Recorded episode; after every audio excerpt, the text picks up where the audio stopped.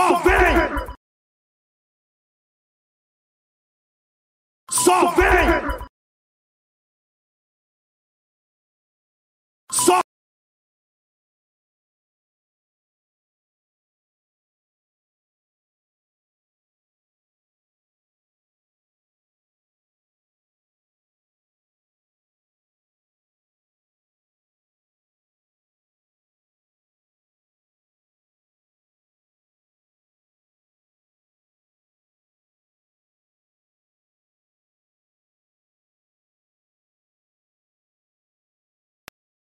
Solving!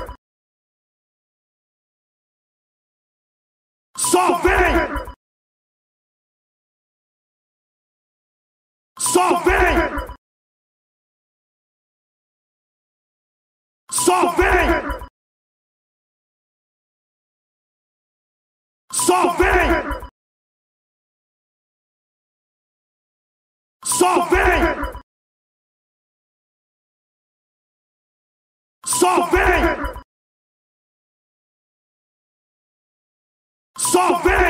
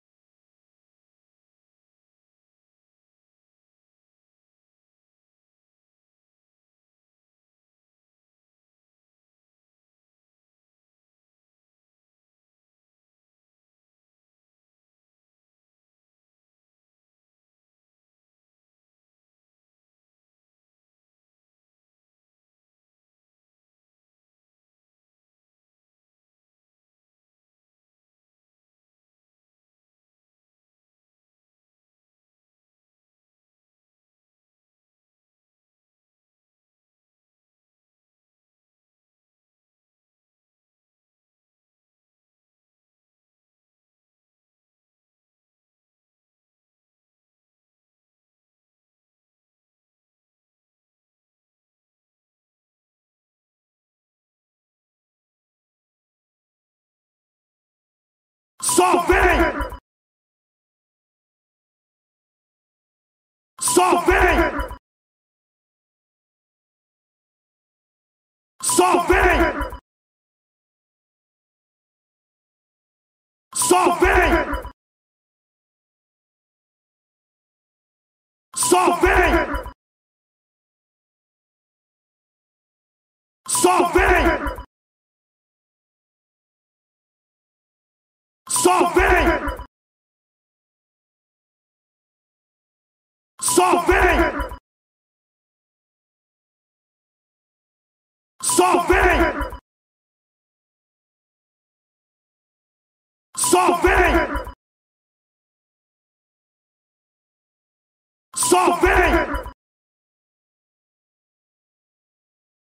Something.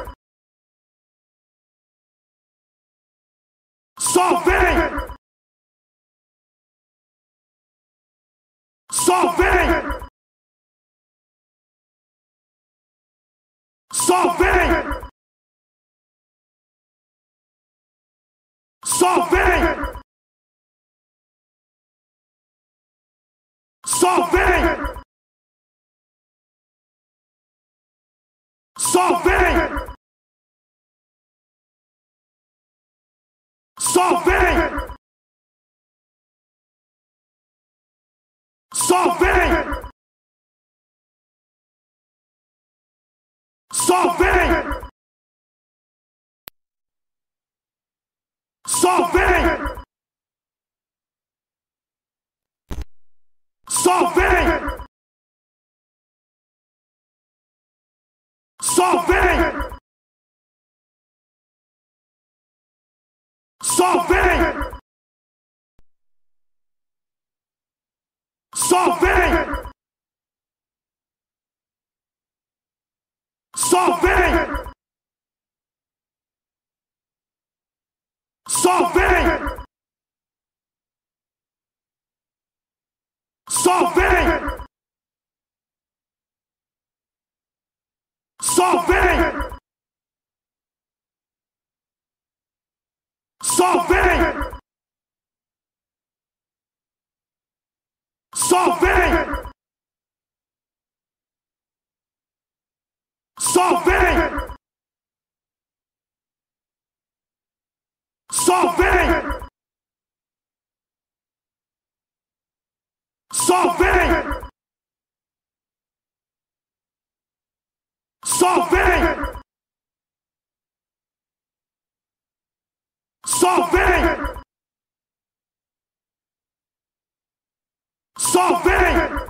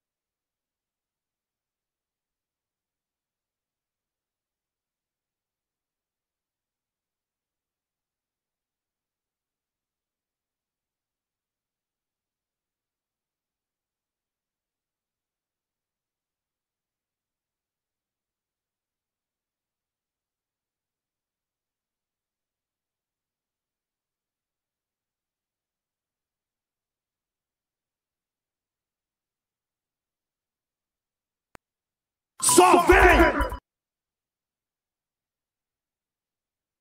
Sauvé Sauvé Sauvé Sauvé Sauvé Só vem!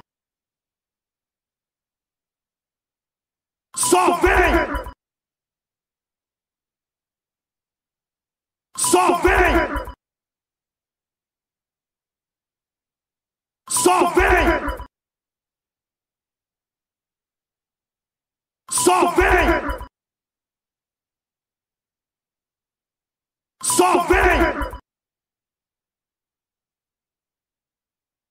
Something. Something. Something. Something. Something. Something.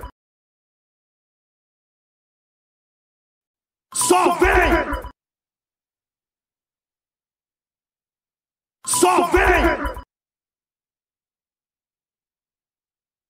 Something.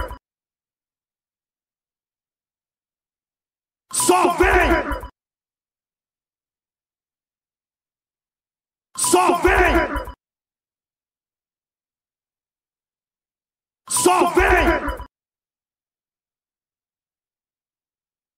Something. Something! Something! Something! Something! Something! Something! Vem!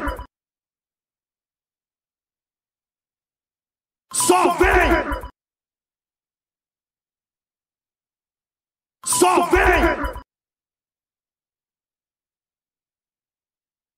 vem! Só vem! Só vem! Só vem! Só vem! Só vem! Só vem! Só vem! Só vem! Something. Something. Something. Something. Something. Something. Solving! Solving! Solving! Solving! Solving! Solving! Só vem! Só vem! Só vem! Só vem! Só vem! Só vem!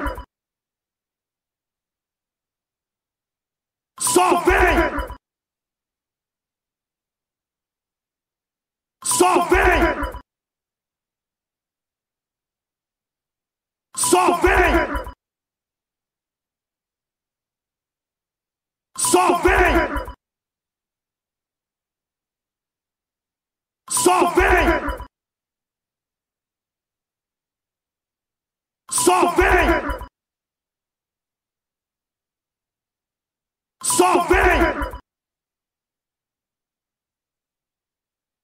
Só vem!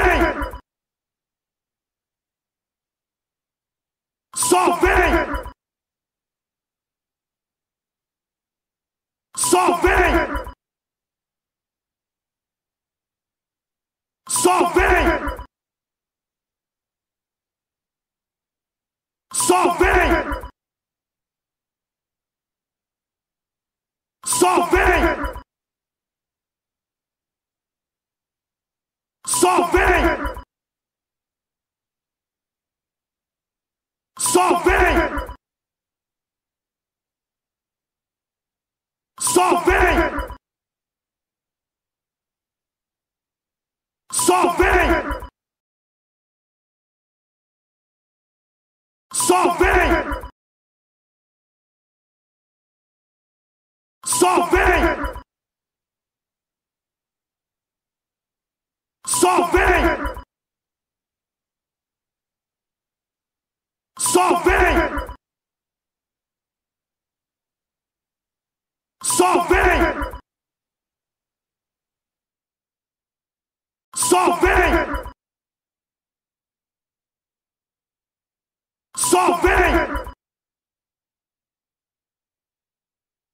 Só vem! Só vem! Só vem! Só vem! Só vem! Só vem!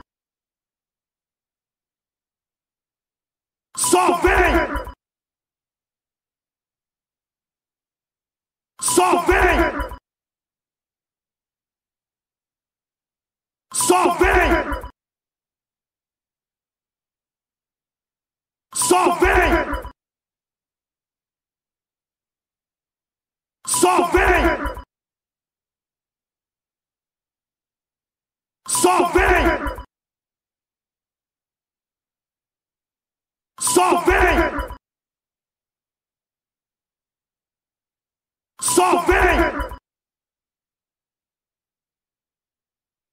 Só vem!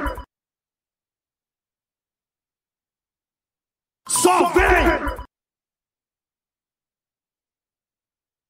Só vem! Só vem! Só vem! Só vem! Something! Something! Something!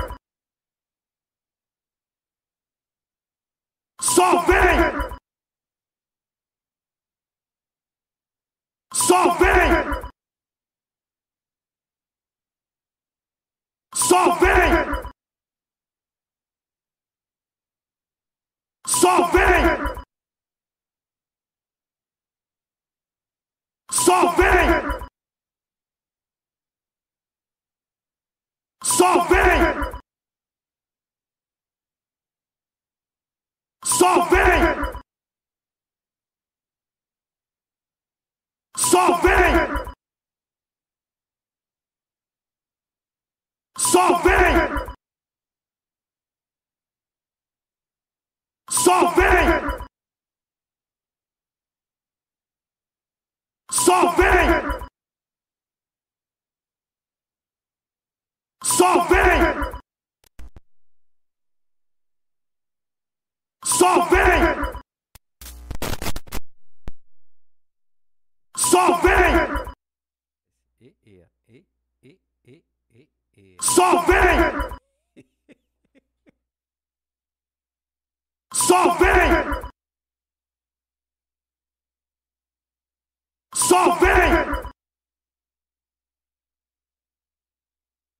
Só vem!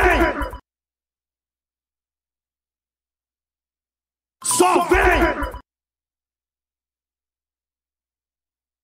Só vem!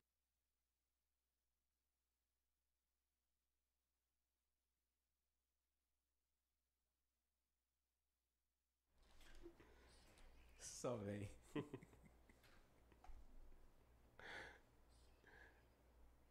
E aí, rapaziada?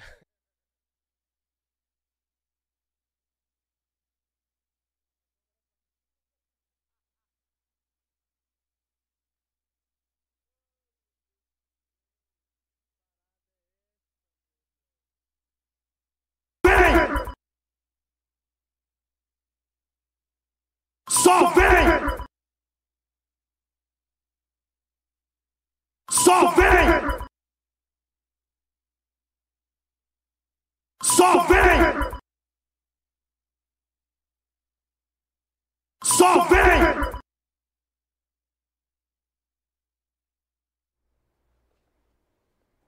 Só vem. Só vem?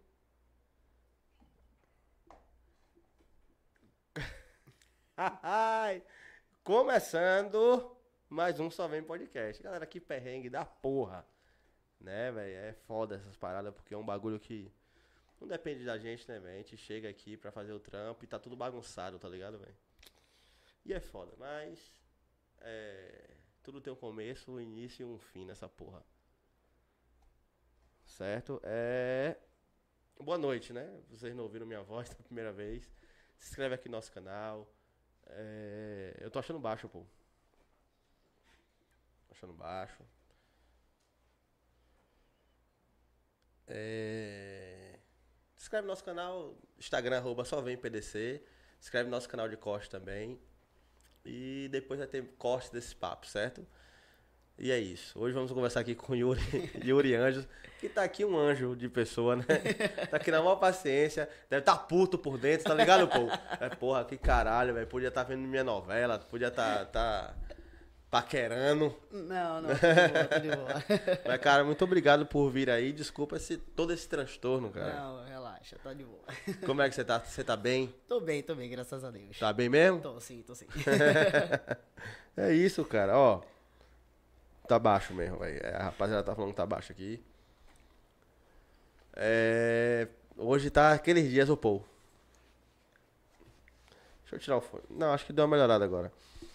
É... Mas aí, cara, vamos voltar lá pra aquele, aquele começo que a gente tava falando. Quem, quem é Yuri Anjos? E por que Yuri Anjos? Yuri Anjos vem a partir do meu apelido, que me deram há oito anos atrás de Anjinho. E aí eu botei no Instagram Yuri Anjos, aí o pessoal ficou falando, ah, por que você não usa o Yuri Anjos? É um, pode ser um nome artístico e tal. Eu acabei aderindo, né? Mas antes, antes eu usava Yuri Carvalho, que é o meu sobrenome. E Yuri é um cara sonhador, um cara que não desiste fácil das coisas, apesar de, por ser uma pessoa trans, é, ter certas dificuldades de, de conquistar as coisas, mas eu não sou muito de desistir. E eu sou aquele cara que. Eu sou muito amigo, sabe? E eu gosto muito de ajudar o próximo. Eu penso muito em como o próximo vai receber o que eu tenho a dar. E esse é mais ou menos quem eu sou. É, rapaz. Me fala um, um pouquinho aí do. Você é Mister Mister Trans Região Nordeste. Região Nordeste. Daqui do Nordeste, é você que manda no bagulho. Quando foi que você enquanto. ganhou esse título? Esse título eu ganhei em 2022, mas eu tô nessa correria do Mister Brasil desde 2020. Né? Em 2020 veio a pandemia e aí o concurso foi para 2021, no qual eu era o Mister Bahia. Infelizmente eu não trouxe nenhum título em 2021. Aí em 2022 eu fui como Mister Salvador e voltei como Mister Região Nordeste. E com fé em Deus, em, janeiro, em março de 2024, eu estarei lá competindo internacional. Internacional? Isso. Mister Transuniverso? É algo Isso. do tipo? Tipo isso. Cara, mas assim, quais são os critérios pra participar de um concurso desse? O critério é você só querer participar. É, diferente do, do Mister de pe- pessoas de homem cis, não tem critérios de beleza, né? Porque se você vê, esses concursos é mais por beleza, padrão, e o nosso concurso não, ele é um concurso que ele engloba todos os corpos. né? Não tem aquele padrão, ah, tem que ser atleta, corpo atlético, é, bonitinho, nada disso. Basta querer participar, se inscrever, participar das seletivas, e aí só se jogar e ir. Só vai. Só vai. E Aqui aí, é só vem, o meu só vai. Se joga, pô.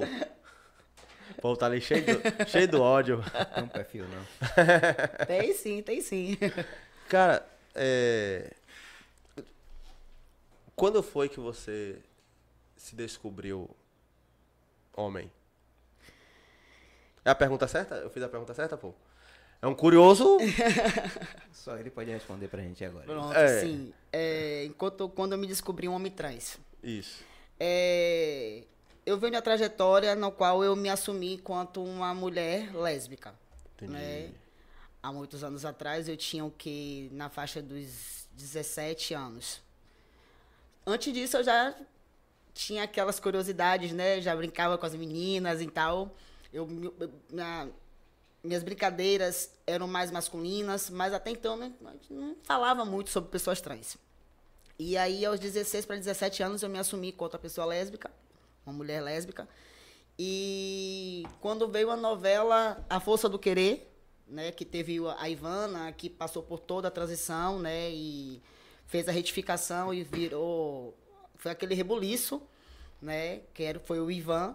E a partir daquela novela eu comecei a me identificar com o personagem. E comecei a ver que eu me encaixava muito naquela, naquele personagem. Uhum. E aí foi aí que eu fui buscando o entendimento do que era uma pessoa trans e comecei a minha transição. E foi aí que eu comecei a perceber que não só existia eu, né, que existiam várias pessoas, só que cada um vivia no seu mundo, né, por medo, pelo preconceito. Então não tinha aquela abertura de se falar como tem hoje, né? Isso foi há sete anos atrás. Entendi. Então, hoje é muito mais fácil você chegar nos lugares e você identificar, saber que tem pessoas trans ali do que há sete anos atrás, que você era cada um no seu canto e não tinha aquele grupinho que saía, que conversava, que trocava ideias. Hoje está muito mais.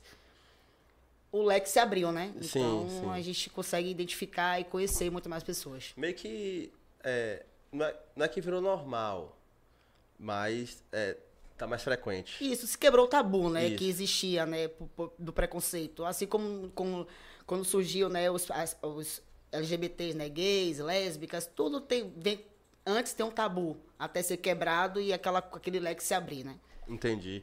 É, cara, mas como, como foi pra você quando você.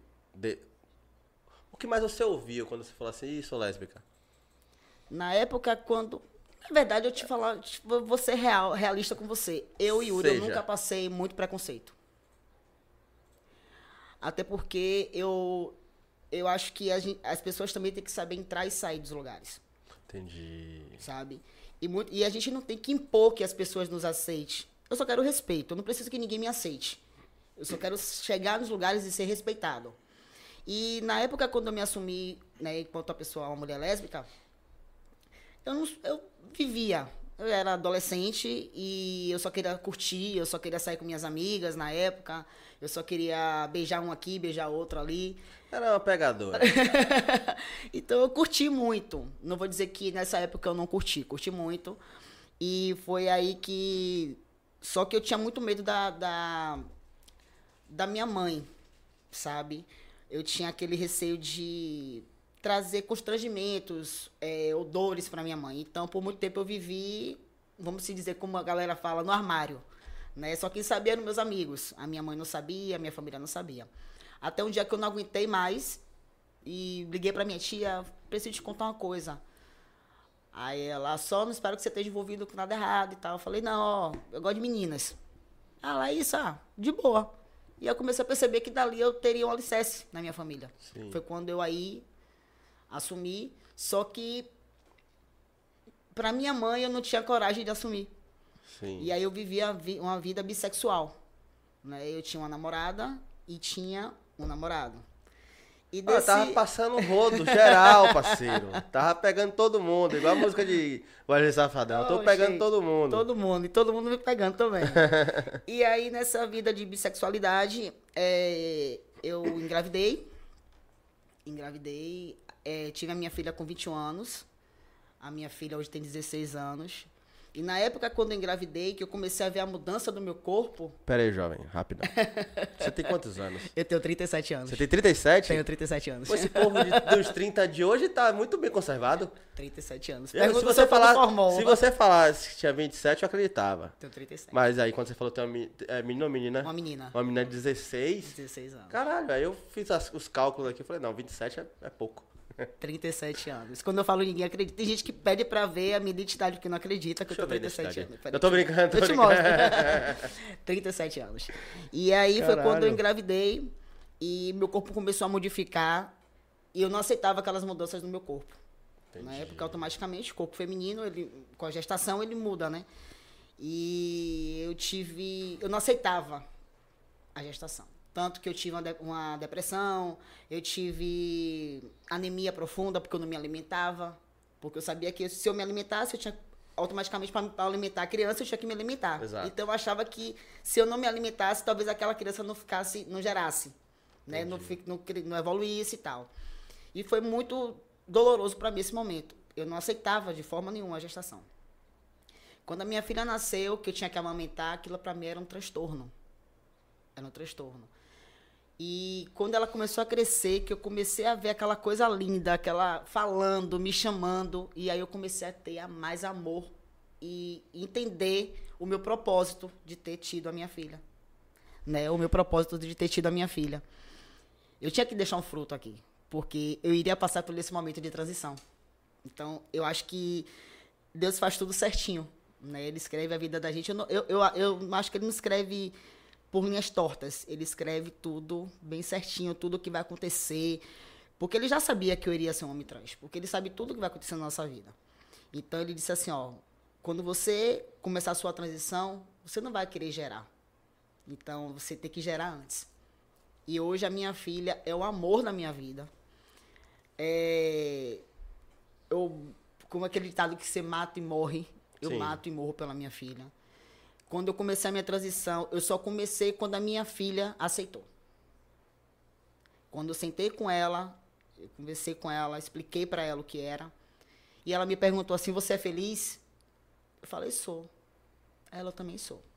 Então, a partir daquele momento, o Yuri nasceu. Isso, ela tava com quantos anos? Ela tinha 12 anos. Eu comecei a transição antes, mas assim, eu não, eu não me hormonizava. Eu já pedia que me tratasse no masculino. Usava um hormônio aqui, outro hormônio ali para poder pegar uma massa muscular, porque eu queria ter um corpo musculoso e tal. Mas assim, eu não tinha barba ainda. Eu não tinha a aparência que eu tenho. Então, quando eu, ela falou pra mim que ela me aceitava, que ela me amava, que ela era feliz também, aquilo ali pra mim foi um tipo, tipo assim, um. Eu tirei um peso das costas, sabe?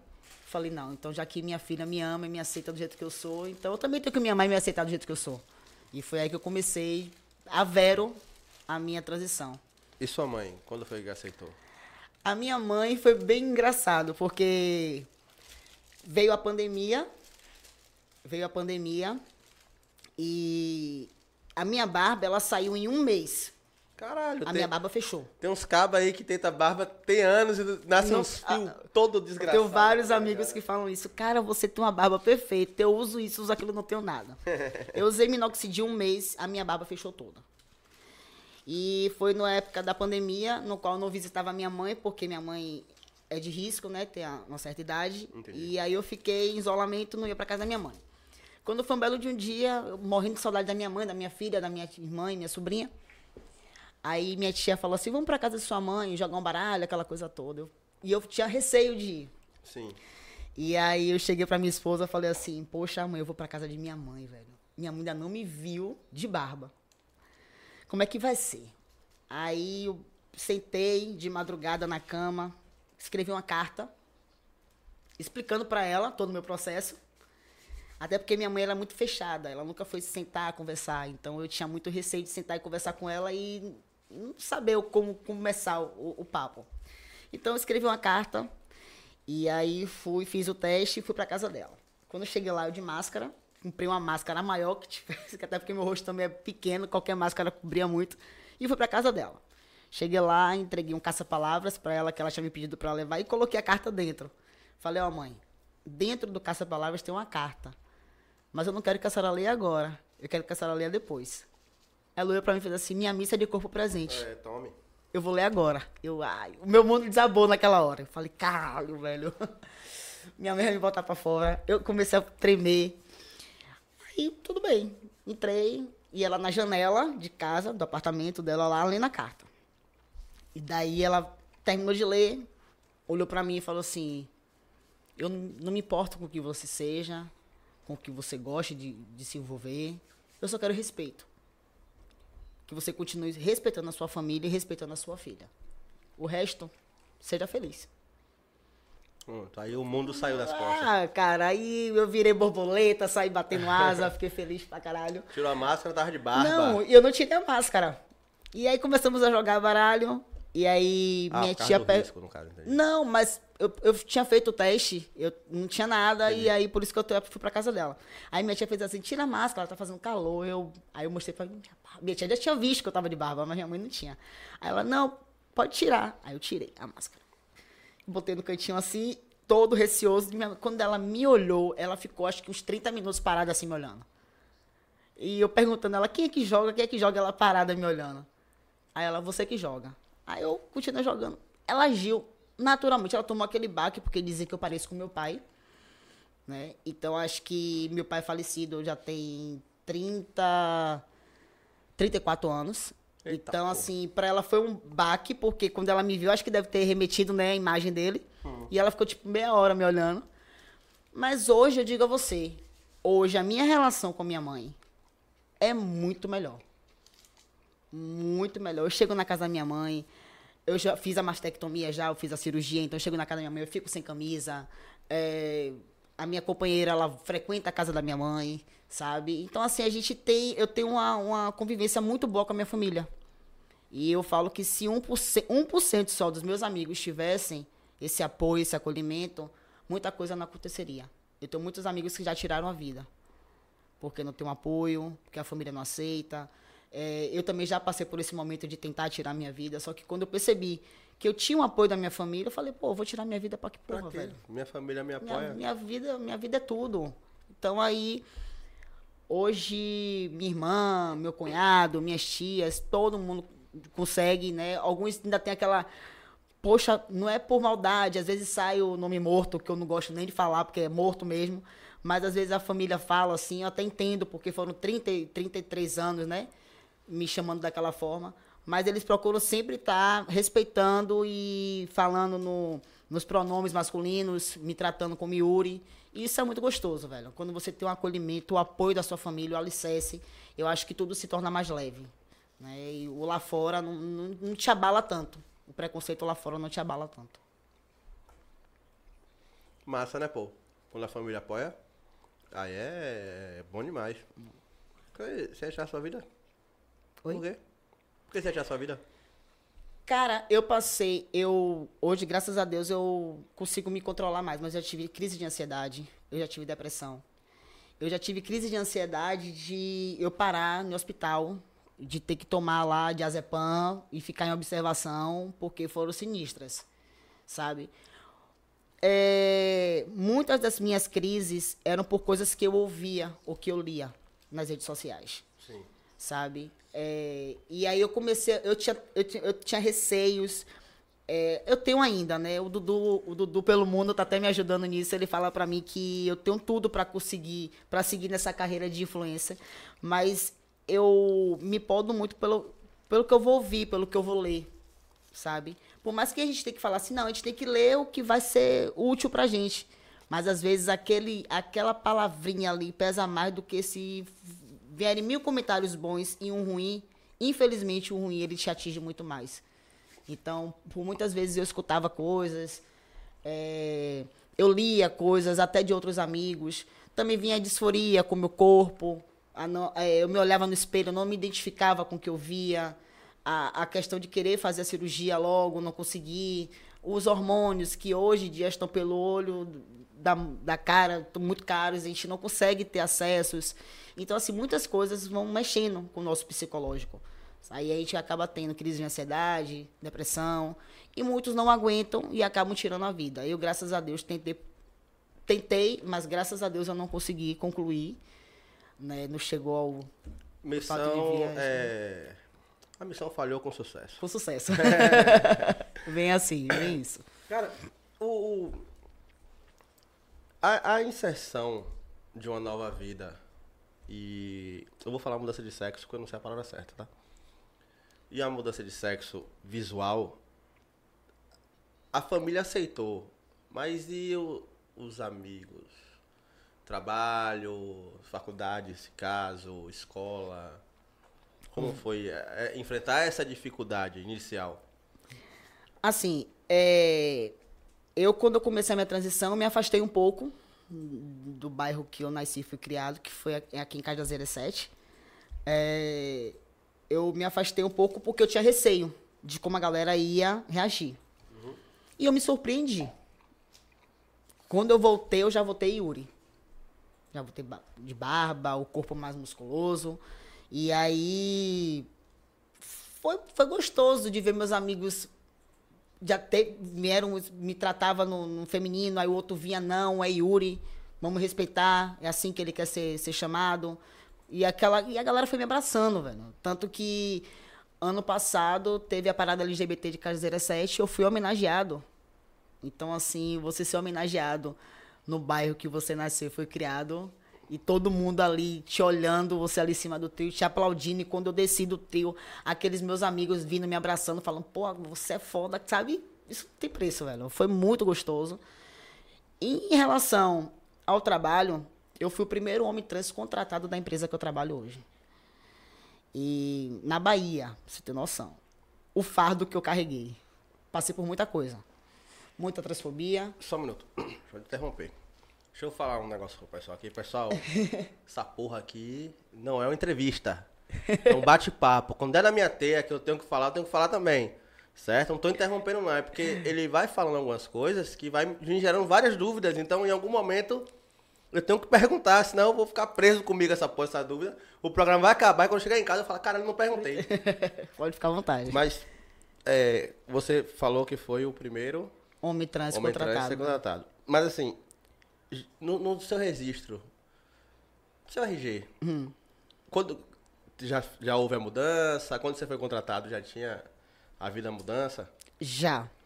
Na verdade, Deu essa trabalho va- pra, pra, pra mudar? Deu. Assim, deu porque você tem que ir em todos os órgãos, um por um, pra fazer. Você não consegue, tipo, ir na Receita Federal e da Receita Federal já mudar tudo. Não, você tem que ir um por um. Eu tive que me alistar. É, graças a Deus eu não precisei jurar bandeira, que eu já tenho 37 anos, né? Então já tinha passado dos 30, então não precisei jurar bandeira. É, é banco, Mas por que, graças a Deus, você achava constrangimento? ah, eu- de uma certa forma, sim. De uma certa forma, é um, um constrangimento, porque... Não, não é um questionamento meu, não. É só entender por quê. é, porque você pra mim, pra mim seria, né? Ter que... Não sei se, como seria lá, se eles iriam me perguntar uma coisa, eu teria que falar que sou homem trans em, em meio a vários homens cis, como é que eu iria me sentir. Então, eu pedi lá, quando eu fui fazer o alistamento, para que me Dispensasse. dispensasse de, de- direto. Tanto que eu paguei duas, pedi, eu, não, eu pago até três, 10 mil multas se você quiser, mas não quero naquele negócio lá, não. E aí o cara, não, você tem mais de 30, então não precisa nem você jurar bandeira. Vou te dispensar direto. Eu agradeci, foi ótimo. Então, assim, é um processo para você fazer retificação. Eu fiz pela Defensoria Pública, graças a Deus eu não gastei muito, porque se você for pela, pelas, por outras vias, você gasta muito. E mas também eu algumas coisas eu consegui fazer pela internet. Então, hoje em dia a internet de uma certa forma ele te ajuda de, de alguns fatores, né? Então, nessa questão foi mais não foi tão burocrática. Tô passando um perrenguezinho com a Caixa Econômica, mas ela que me aguarde. daqui a pouco você vence. ela que me aguarde. Mas foi tranquilo. Sim, continue. Você foi o primeiro tran... homem trans a ser contratado. contratado da falou empresa. que carregou um fardo por isso. Isso. Por quê? Porque assim, ó, é, eu trabalho como auxiliar de entrega. Né? Eu descarrego o caminhão, falando bem assim pra galera entender. Descarrego o caminhão e. Pra você ter ideia, 90, vamos dizer que 97% da galera que trabalha comigo da equipe são homens cisgêneros, que têm uma mente pequena. E muitos são, têm mais de 20 anos, 30 anos na empresa. Então são pessoas velhas, que você pelo tempo você vê que são pessoas mais velhas. E muitos, muito machistas, né? E quando eu entrei na empresa, é, a vaga era feminina. E aí, só que minha amiga, ela não sabia que eu já tinha feito retificação. E ela me indicou para essa vaga. E eu falei assim, poxa, amiga, mas eu já fiz retificação de nome e gênero. Se a vaga é feminina, eu não vou me enquadrar. Só que o supervisor veio conversar comigo. Eu falei para ele, ó, é o seguinte, eu sou um homem trans, é, se puder me colocar na vaga feminina, eu aceito, porque eu preciso trabalhar. Porque a população trans, para conseguir um emprego, só Jesus na causa. E aí ele fez assim, não, calma, vamos resolver a situação. Aí ele foi lá, conversou, né, com a galera lá do RH e abriram essa exceção para mim, para me contratar e que a vaga não fosse destinada para sexo feminino. Sexo não, gente, gênero feminino. Sexo é ato. A gente tem que mudar esse, essa, essa questão. Pro gênero feminino. E aí, tudo bem. Aí eu fui, passei por todos os processos e na época eu trabalhava em Simões Filho, na fábrica. Quando eu cheguei, vieram, me trataram bem e tal. Só que no decorrer do trabalho, sempre tinha aquele engraçadinho que me tratava no feminino. Aí eu falava, porra, velho, o cara tá olhando pra mim, tá vendo um homem, tá me tratando feminino, não é possível. É transfobia. É tá fazendo isso por sacanagem, sabe? E aí eu comecei a passar por muita coisa. Aí eu tive crise de ansiedade, te- é, quis pedir demissão, não quis mais ficar na empresa, porque eu sabia que aquilo ali não ia acabar nunca. Só que eu parei e pensei, eu disse, velho, se eu pedir demissão, eu vou estar fechando porta para outros. E agora o que é que eu faço? E aí eu falei assim, ó, sabe de uma, eu vou enfrentar isso aqui. É, a galera fala que enfrenta um leão por dia, eu vou enfrentar dois, três, o quantos vierem, e eu vou enfrentar isso aqui, eu vou fazer todo mundo me respeitar aqui dentro. E assim foi. Hoje eu tenho dois anos na empresa. Hoje todo mundo me respeita. Hoje a galera briga para sair comigo, para trabalhar comigo. Que antes brigava para não sair. Porque dizia, ah, a mulher, sabe? E aí eu mostrei para eles para que que eu vim para a empresa, né? Fiz a diferença. Hoje, através da minha história, da minha vivência dentro da empresa, é, mais dois meninos se entenderam como homem trans e conseguiram fazer retificação, já fizeram a cirurgia, já estão sendo respeitados dentro da empresa. Então, assim, o fardo que eu carreguei, eu digo que foi um fardo, mas que valeu a pena. Porque eu pude mostrar para aquela galera ali que tinha aquele preconceito que eu, eu posso estar onde eu quiser. Ninguém tem que dizer, a Yuri tem que estar aqui porque Yuri é isso. Yuri não pode estar aqui porque Yuri é isso. Não, Yuri pode estar onde ele quiser, onde eu quiser ocupar. Então não é ninguém que vai dizer ou me impedir de estar nos lugares que eu quiser. Massa, velho. Interessante. Porque assim, ó, o- esse preconceito é enraizado na cabeça dos mais velhos, então, misericórdia. Talvez eu já tenha sido um dia, mas o, o mundo evolui. E cada um faz o certeza. que quiser na sua vida. E se você se sente bem assim, e se fosse ao contrário também, tá tudo certo. A gente não precisa é, é, entrar nessa briga. Mas você falou um negócio que eu achei interessante. É, a gente tem que te respeitar, mas ninguém é obrigado a aceitar. Mas tem um pessoal que meio que quer empurrar isso goela abaixo de quem não aceita. Não aceitar e tratar mal é diferente. Eu posso não, eu, eu simplesmente posso não aceitar. Não, não quero. Não quero aceitar. Pra mim, homem é homem, mulher é mulher. Mas tem gente que quer empurrar a goela abaixo na, na, na, na, na cabeça de uma pessoa dessa. E às vezes causa confusões enormes por causa desse pensamento. De, de onde vem o exagero?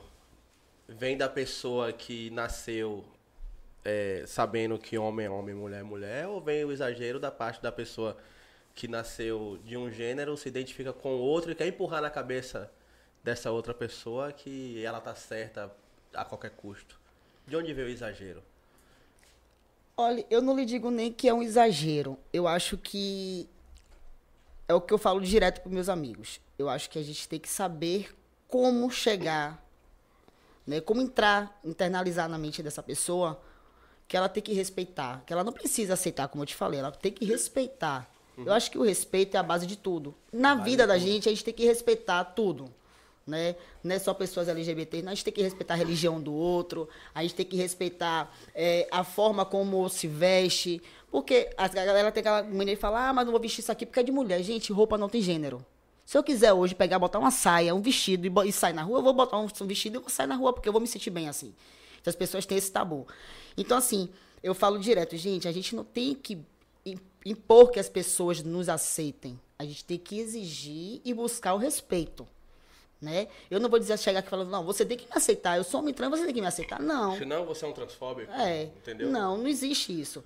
Eu sou homem trans, você tem que me respeitar. Respeitar e a gente vai viver, vai conviver bem. Você Bem. pode não aceitar, é um particular seu. Assim como eu posso não aceitar a sua religião, você pode não aceitar a minha, mas a gente pode ser amigos e um respeitar a religião do outro. Como tem pessoas que eu conheço que não entendem e não aceitam, mas me respeitam demais. Sabe? E eu não precisei empurrar a goela abaixo.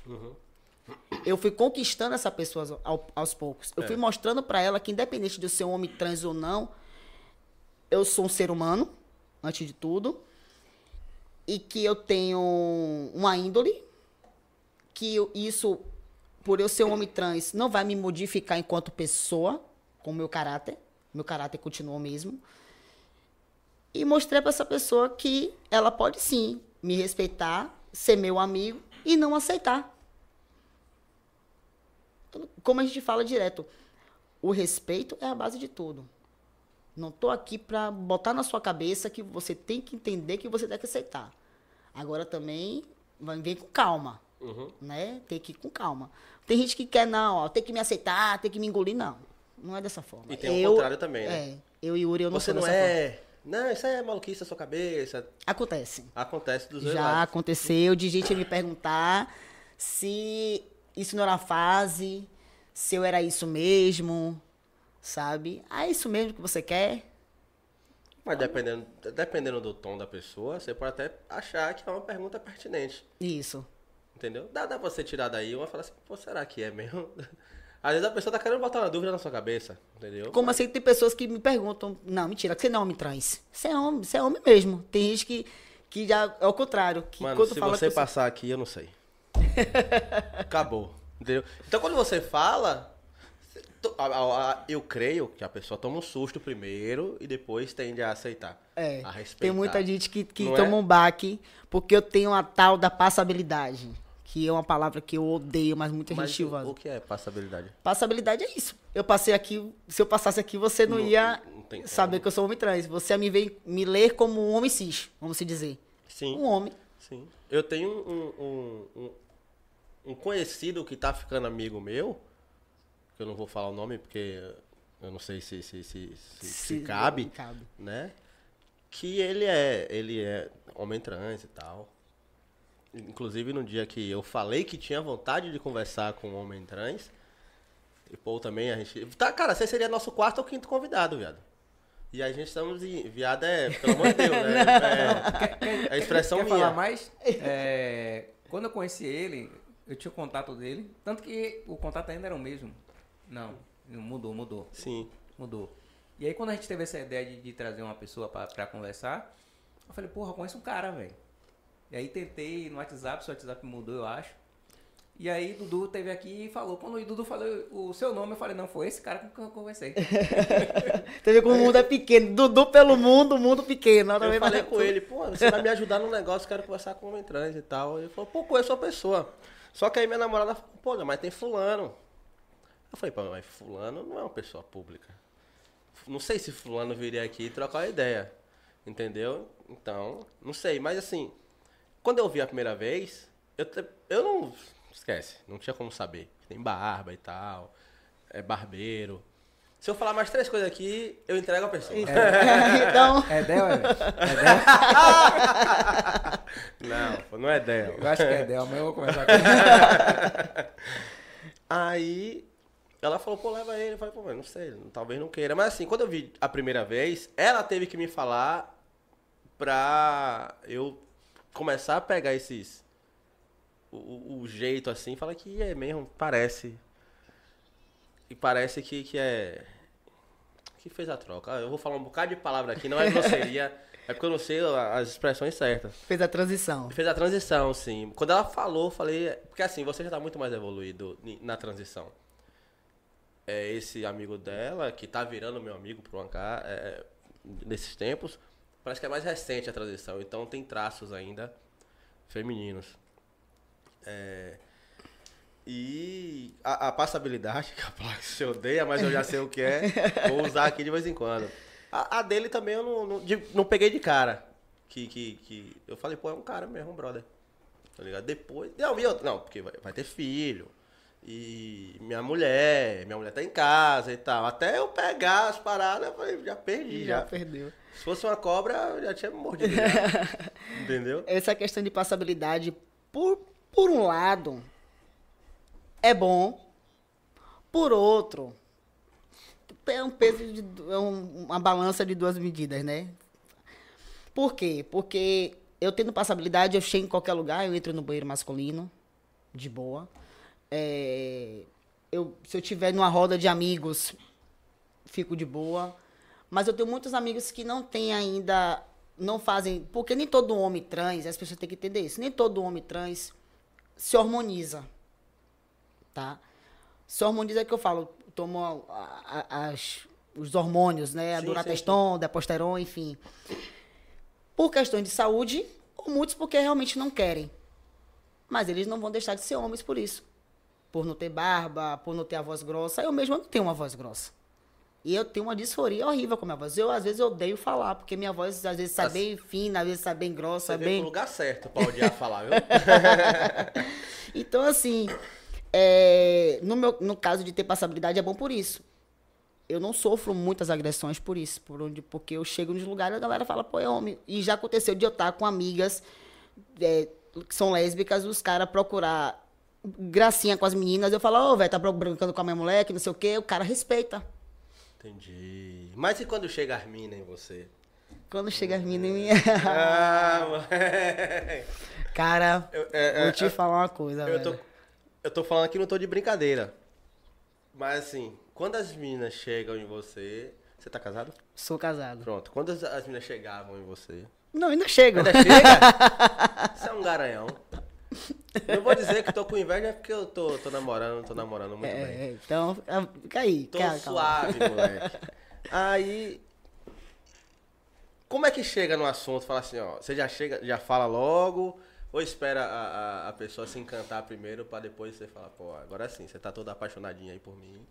Mas. Vamos lá.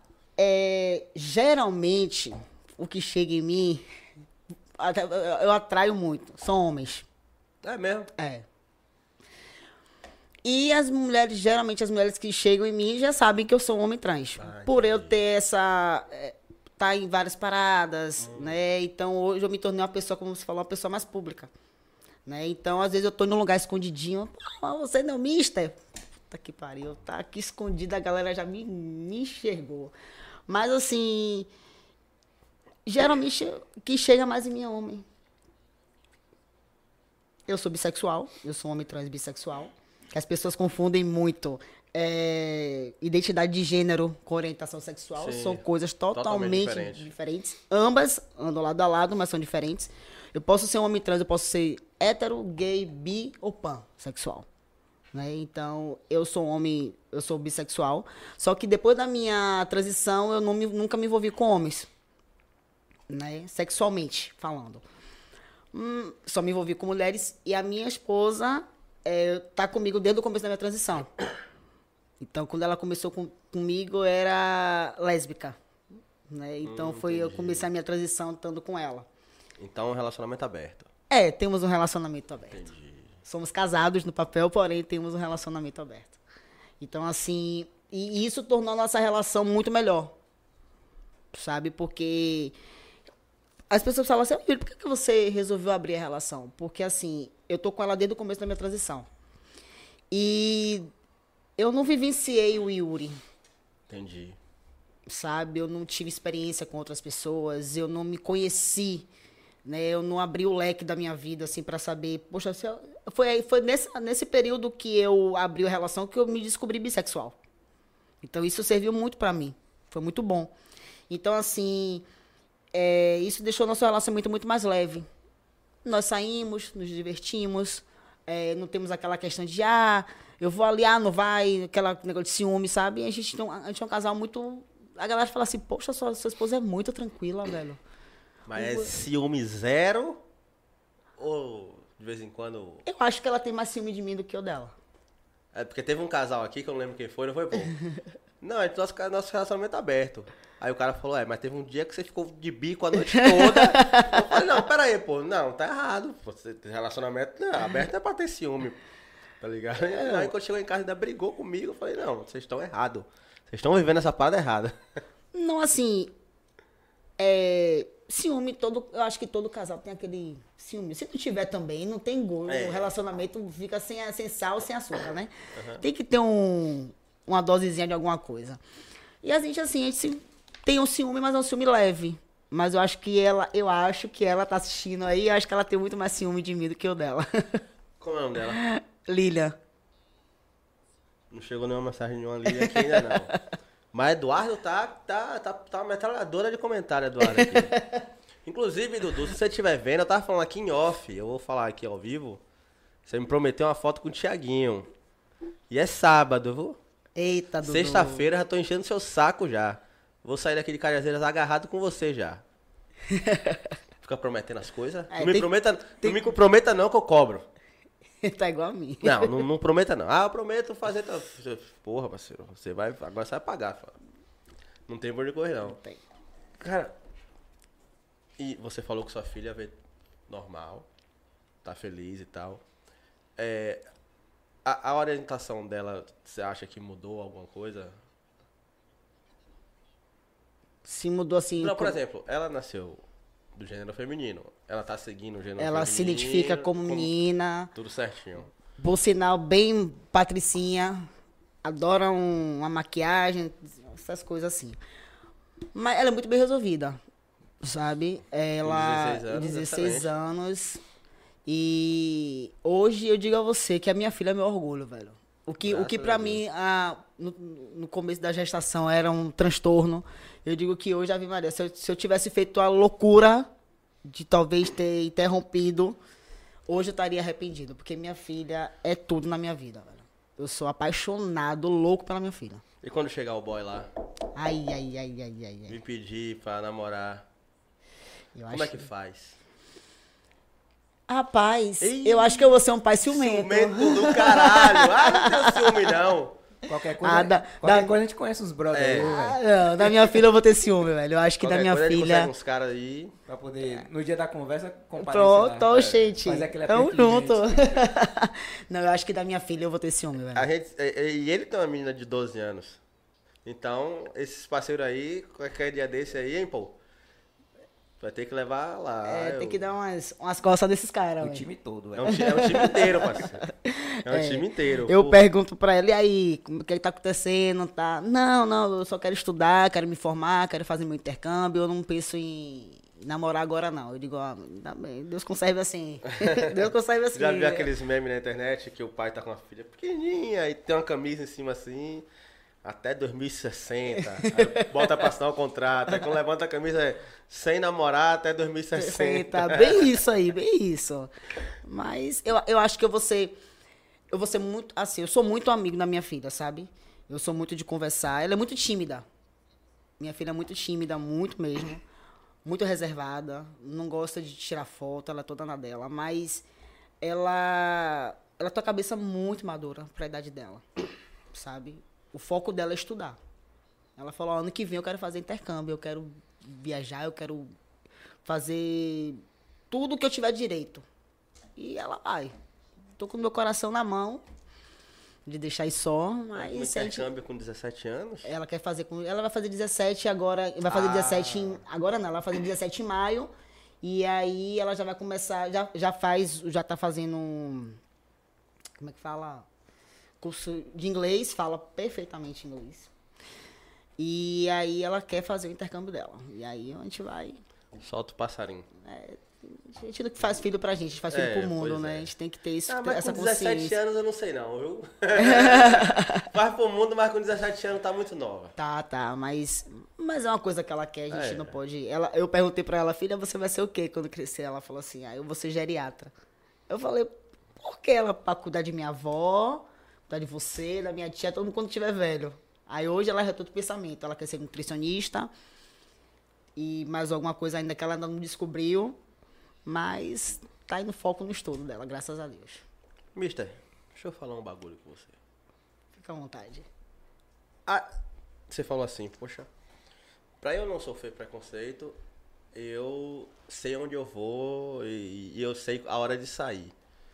Já teve algum lugar que você saiu assim, não teve jeito? O pessoal foi super preconceituoso com você, mesmo.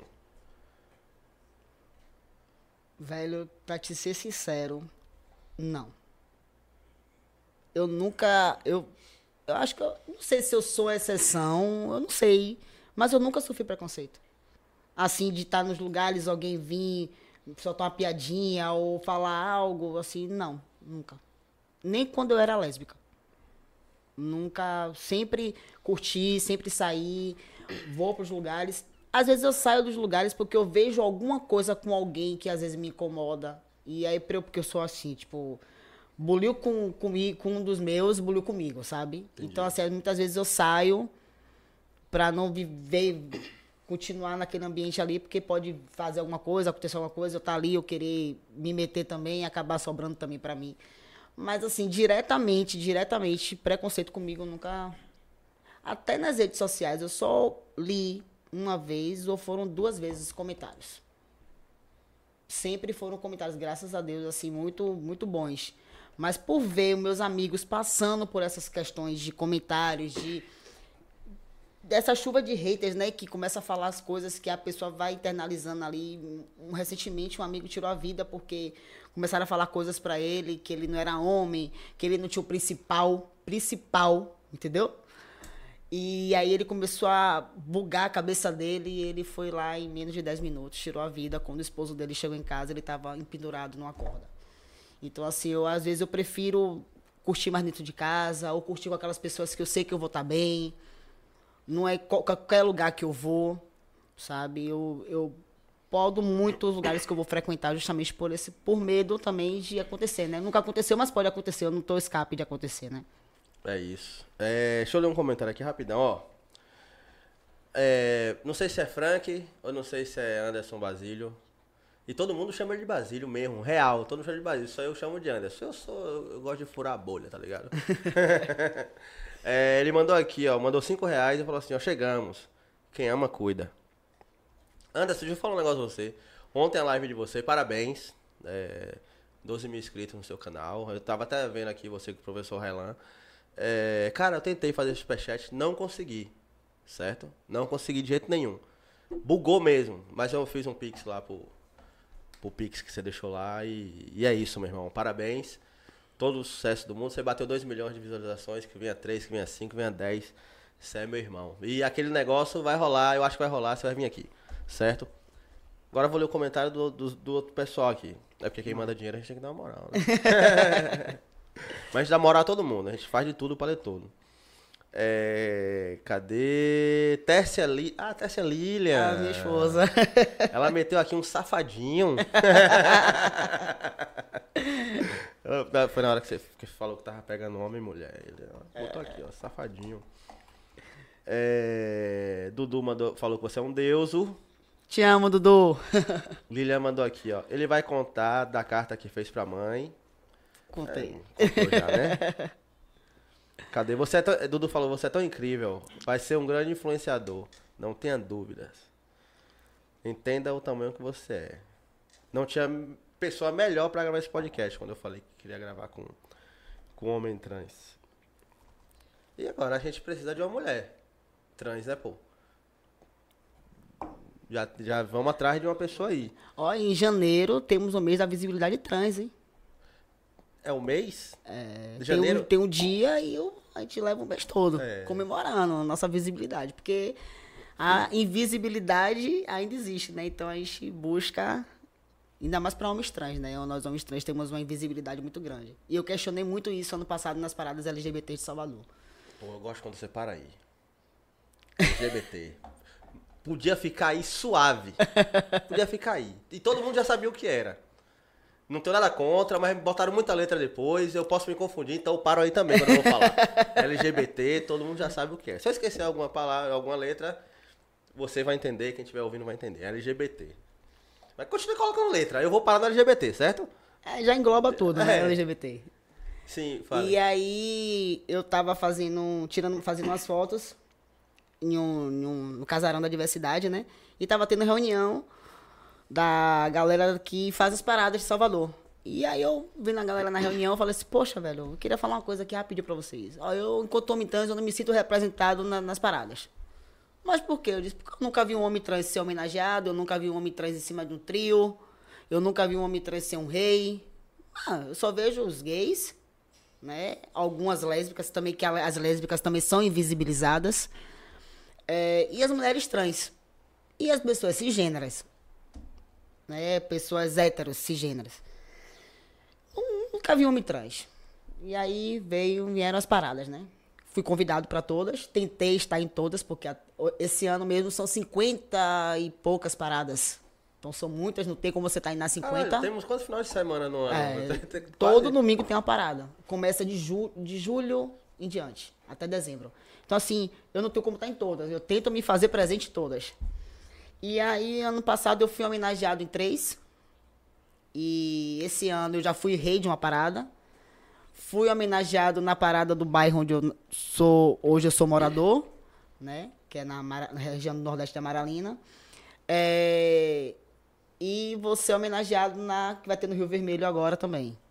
E fui homenageado em Cajazeiras 11. Então, assim, hoje saber que eu tô sendo visto, né? Que eu tô tendo esse, essa visibilidade, trazendo a visibilidade para os meus irmãos, os meus amigos, os homens trans, isso é muito bom. Porque a galera fala assim, poxa, velho, você, você conseguiu o que você queria. Eu disse, ainda não consegui o que eu queria, eu consegui o começo. Ainda quero muita coisa. Né? Hoje eu sou presidente do primeiro time formado por homens trans aqui de Salvador, Time da de Bahia, futebol. Futebol? É. Eu criei um time é, para a Semana da Diversidade lá do, da região do Nordeste da Maralina.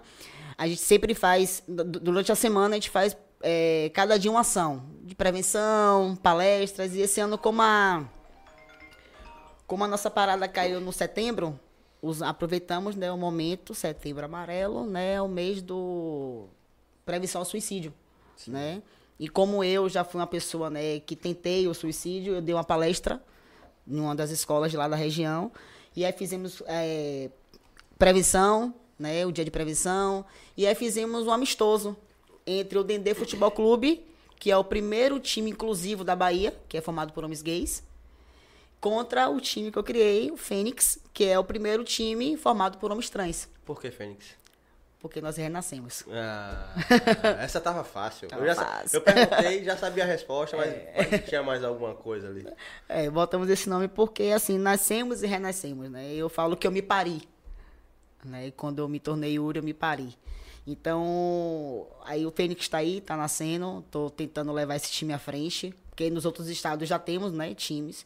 Infelizmente, aqui na, na Bahia, a população trans na área do esporte não tem muito, muita oportunidade. Então, eu também estou junto com os amigos aí com um projeto para a gente levar adiante e trazer as pessoas trans para todos os esportes, a inclusão das pessoas trans. Estamos começando um projeto aí, com fé em Deus vai dar certo. Hoje eu faço parte de um coletivo LGBT chamado Lalesca de Capri, que é de lá da região do Nordeste de Amaralina, que a gente leva é, informações, que a gente leva cursos para a região do nosso do Nordeste de Amaralina, porque a galera só bota nas, nas, nas, nas mídias a parte ruim né, dos bairros, mas não fala as partes boas. E o Nordeste tem partes boas, né?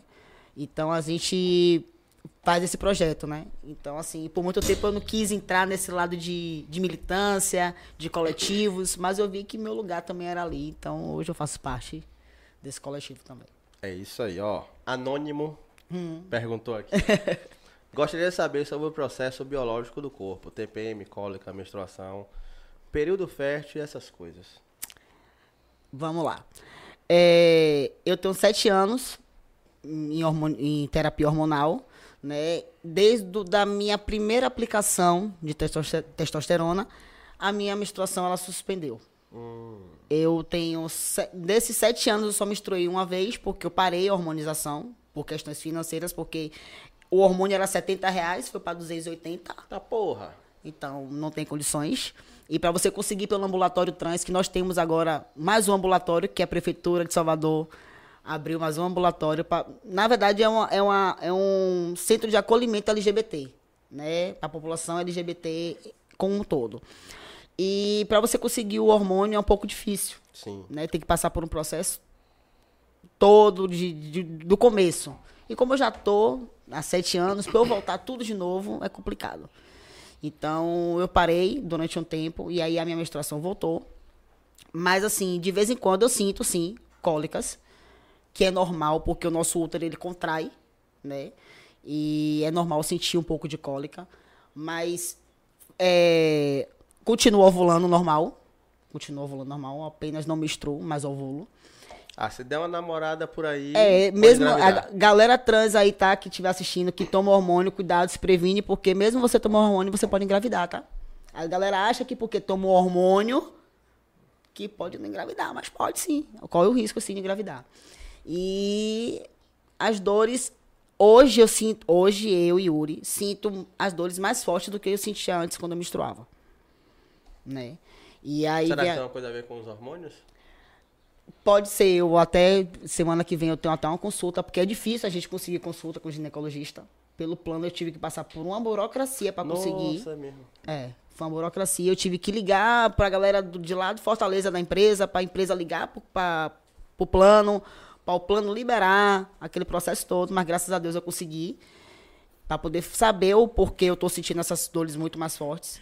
Mas assim, a minha menstruação suspendeu, eu não menstruo mais. Entendi, entendi. Ó, mandaram mais coisa aqui, ó. É... Dudu falou que te amamos muito. eu, eu fui, eu tava. E eu me emocionei cada parada que ele. E eu, e- eu me emociono cada parada que ele tá. Carlos Brito mandou aqui, ó. Fala, irmão. Manda um abraço pra mim. Carlos que fez corrida na Uber com você indo pra Cajazeiras. Pô, cara, foi o cara que me trouxe. Ah, pra cá? Ah, veio pra cá e ainda trouxe um espectador? Valeu, cara, um abraço. Aí, ó. É... Mister, de todas as dificuldades que você teve, é, qual, qual foi a parte mais difícil? Você falou assim, caralho, velho, que porra é essa que não acaba? Vamos lá. Rapaz, eu acho que o mais difícil foi quando eu, quando eu entrei na empresa, velho. Consegui o respeito da galera. Eu acho que foi essa parte.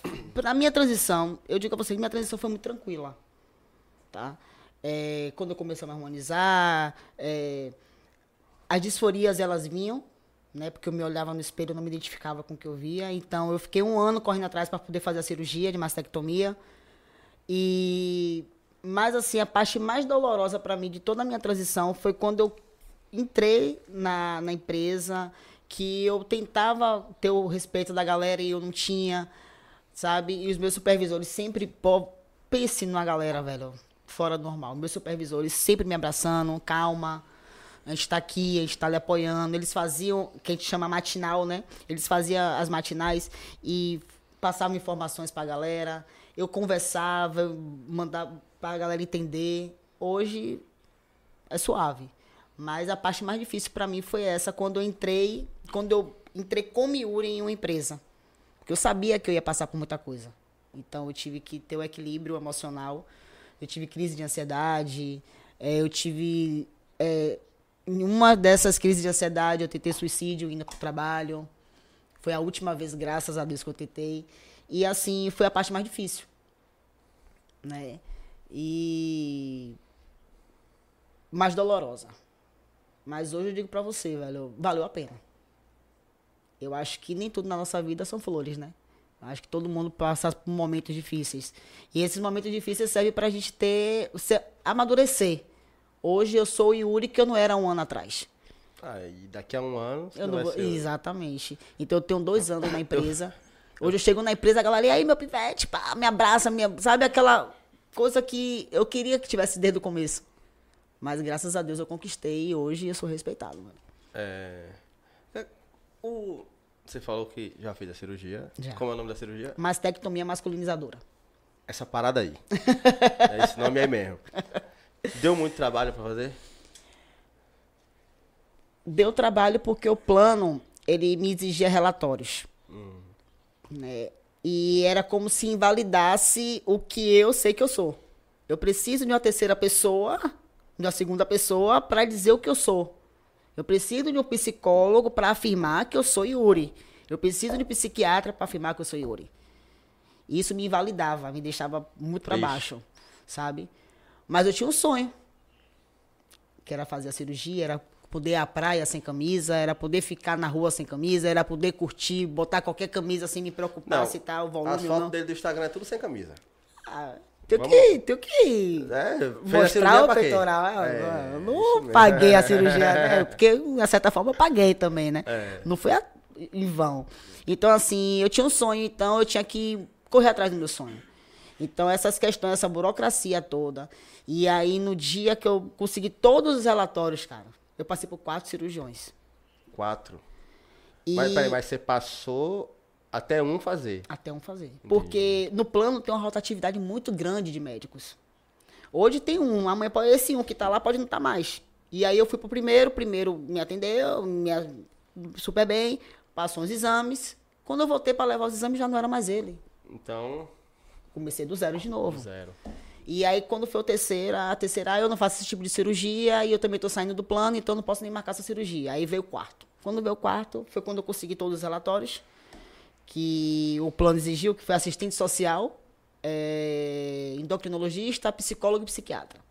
Consegui os quatro relatórios, levei para ele, ele me deu a requisição, né, para poder pedir autorização do plano.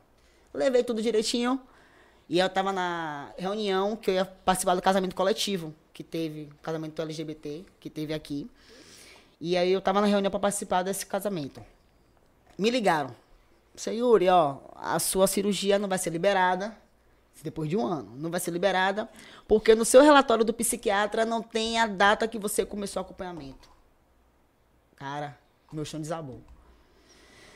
Respirei fundo e falei, ó, é o seguinte, eu não vou mais conversar com vocês. Eu agora vou agir judicialmente. Vou, vou conversar com vocês a ficha dos meus advogados agora, porque tá chato já. Eu já passei por várias vezes no psiquiatra, psicólogo, já tá me causando desconforto, depressão, ansiedade, e eu não quero mais conversar com vocês, não. Desliguei. E liguei pra, pra clínica do psiquiatra. Falei, doutor, pelo amor de Deus. Eu disse um bocado de coisa mas eu liguei pra ele, né? Porque eu tinha que fazer minha cirurgia. Doutor, pelo amor de Deus, eu preciso que o senhor modifique meu relatório. Ele foi o quê? Eu preciso de uma data que o senhor começou a me atender. Sendo que ele não tinha, nunca tinha me atendido. Foi a primeira vez que ele tinha me atendido. E aí, eu, meu Deus, e agora o que é que eu vou fazer? Ele não podia colocar que tinha me atendido há várias, várias vezes. Tivesse um acompanhamento com ele. Sim, sim. E aí eu, tá tudo bem, fiquei naquela coisa. Voltei pra casa, tô voltando pra casa triste, dentro do metrô, meu telefone toca. Aí a minha esposa falou assim pra mim: Amor, atende com calma, não atenda estressado. Aí eu, beleza, alô, seu Yuri, aqui é do plano, tal, tal. Só tô ligando pra dizer que sua cirurgia foi liberada. Cara, me deu vontade de dar aquele grito dentro do metrô, mas eu segurei. Ah, vou mandar pro senhor aí a numeração, o código e tal. Tá, tudo bem. Mas por dentro tava assim. "Que- Ah, cara, Eu- eu- agora, cara, eu não conseguia nem sair do metrô. A perna não mexia. O tão nervoso que eu fiquei. Quando eu saí, aí a primeira pessoa que eu liguei, meu supervisor. Cara, velho, minha cirurgia foi liberada. Ele começou a me xingar do outro lado. Tá vendo, seu filho? Aí começou a me xingar, aquela alegria toda. E aí, pronto. Liguei pro cirurgião. Decidi. Aí foi rápido. Tá, eu levei, também. cara, eu levei um dia antes pra autorização do plano. No outro dia o plano autorizou. Não autorizou e autorizou ao mesmo tempo. É. Muito rápido. Isso demora 15 dias. E aí, beleza. Minha cirurgia estava marcada pro dia 3 de abril. Eu iria casar no dia 3 de abril. Porra. Eu olhei pra ela e falei, puta que pariu, eu não vou casar mais com você não, porque eu vou fazer minha cirurgia. Ela, não, velho, vá fazer sua cirurgia. A gente casa depois. Beleza. Tava tudo certinho, 3 de abril. 3 de abril. E meu aniversário é no dia 5. De Abril. Não. Não, de 2000 e... 2000 e... Esse ano. A cirurgia foi feita esse ano. Foi, fiz esse ano. E já tem essa quantidade de fotos, tudo sem camisa no Instagram? É, quantidade de foto. Tem seis meses só que fiz a cirurgia. E aí ia ser no dia 3 de abril. Tava trabalhando, fazendo minha entrega, meu celular toca, quando olho, assistente do médico disse, hum, é VBO, minha cirurgia vai ser adiada. Oi, Yuri, é, eu tô te ligando pra dizer, isso era sábado, dia 18 de março. Eu tô te ligando pra dizer que sua cirurgia vai ser segunda-feira. Eu, ah, como assim? Segunda-feira, dia 27 horas da manhã. Liguei pro meu supervisor na hora, falei, ó, tô trabalhando até hoje, porque segunda-feira é minha cirurgia. Ah, não ia ser dia 3 de abril? Anteciparam. Ah, anteciparam. filho. Pronto, beleza. Fui todo feliz.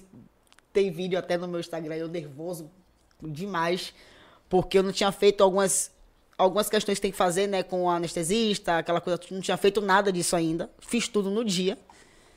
O médico que foi fazer minha cirurgia não foi o médico que estava me atendendo, foi outro. Já dá um... Já fiquei com receio, mas ele foi muito atencioso, conversou bastante comigo. E a cirurgia foi um sucesso. Teve uma complicaçãozinha, né? Como é, uma mama não é igual a outra. O nosso corpo, na verdade, não é um igual, o lado igual ao outro. Então a mama ficou um pouco desproporcional, mas isso não, não me deixou tão abalado, não. Eu Fiquei um pouquinho, porque dá pra perceber se você olhar bastante. Mas eu vou feliz. Só o fato de eu conseguir botar uma camiseta, ir pra praia sem camisa, botar a camisa sem ter que usar faixa, porque eu usava um binder. Binder é uma, uma- um colete que aperta, apertava muito. Então eu me sentia muito desconfortável. Hoje eu já me sinto. Hoje eu fico tranquilo. Então, boto qualquer camisa, fico sem camisa e boto pra jogo mesmo, porque foi sete anos nessa luta de querer fazer a cirurgia. Fiz vaquinhas, não consegui. E hoje eu tô realizado. Falta fazer uma cirurgia. Não, na verdade são duas, né? Mas eu tô bem realizado. Você pode falar com as duas que faltam? Eu quero fazer a esterectomia. O- né? o que é? A esterectomia é retirada do útero. Hum, Eu quero tirar o útero. E eu penso em fazer a redesignação sexual. Né? Que é a- o implante do pênis. sim.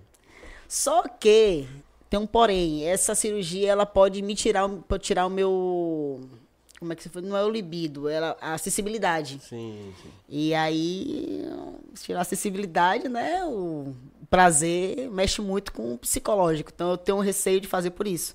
Mas é uma cirurgia que eu queria muito fazer. Mas o meu receio é porque eu gosto muito do, do negócio, né? É, aí fica meio difícil. Então eu tô usando aí, eu uso uma prótese que é própria para homens trans, mas não que outras pessoas não possam usar, tá, gente? Porque tem gente que fala, ah, porque é só para homem trans não posso usar. Pode, sim, fica à vontade. Mas uma prótese própria para homem, os homens trans, que é uma prótese na qual eu posso manter relações, eu uso para volume e eu posso usar para urinar também. Ela tem as três funções. E aí, Cara, eu tô... Minha cabeça tá assim agora. é uma prótese muito. É, ela imita a pele humana. Ela imita a pele humana. E Você vende um trem desse, pô? Rapaz, não, fornecedor pra essa parada aí é Complicado. complicado, pra caralho. Quando eu conversei com você foi exatamente sobre isso. Foi antes de você fazer a cirurgia, você ainda tá usando o. Como é que chama? o binder. O binder. Foi, foi por causa dessa parada aí.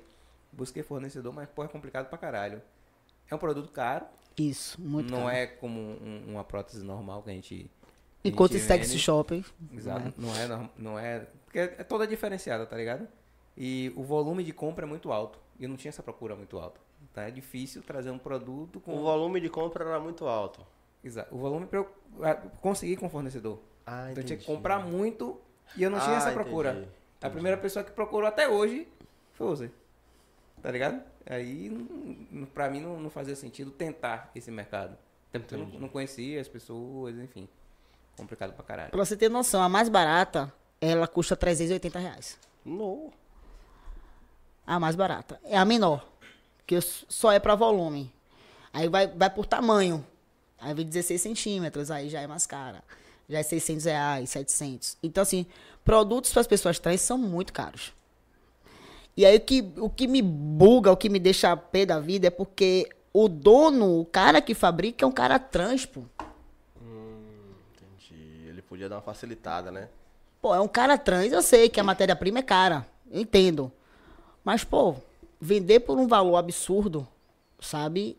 E ele sabendo da dificuldade da população trans, porque a maioria da população trans não trabalha, sabe? E ele superfaturar, você paga pelo produto e ainda paga pelo envio, sabe?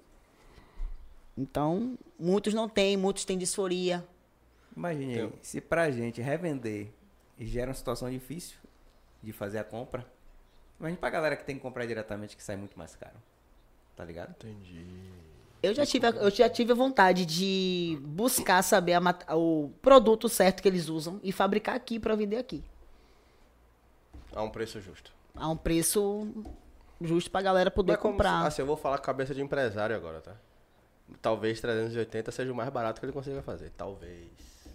Mas, cara, Entendeu? é aquela coisa. Um exemplo. Talvez. O- uma coisa é você comprar um 500 ml de água. Outra coisa é você comprar um litro. Quando você compra um litro, é, é como você vai no atacadão. Sim. Quando você comprar um produto só, tem aquele valor, né? Quando você compra em quantidade, o valor diminui. Então, se o valor diminui, ele vai fabricar mais, por que, que ele bota um preço tão exagerado? Você tá entendendo? Tô entendendo. E, tipo assim, a faixa mesmo, eu acho um absurdo o, o valor de uma faixa. Uma cueca, que é pra, uma cueca própria para segurar o- a prótese, ela é 50 reais, pô. E ele não fabrica uma ou duas, ele fabrica várias. Entendi. Ah, então a rede dele é cara por si só. Você tá entendendo? Tem um outro que ele. A dele também é muito massa. Depois eu vou até te mandar a de- desse cara. A dele é muito mais realista. Muito mais realista. Só que ele demora muito, o prazo dele de entrega é muito longo. Tem caras que estão querem entrar até na justiça contra ele porque ele demora muito para entregar.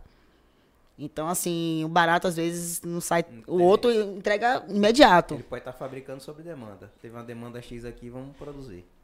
Deve estar esperando essa demanda e tá atrasando o Isso, pedido da galera. isso, exatamente. Ele estava fazendo isso. E ele também passou por algumas questões, por ser homem trans, passou por algumas questões psicológicas, família e tal. E ele parou de produzir, mas aí ele tinha que saber separar. Se ele, ele tá trabalhando com uma coisa que é para um público, você tem que saber separar a sua vida pessoal do seu profissional. né? Tem gente que não tem essa, essa maturidade, né?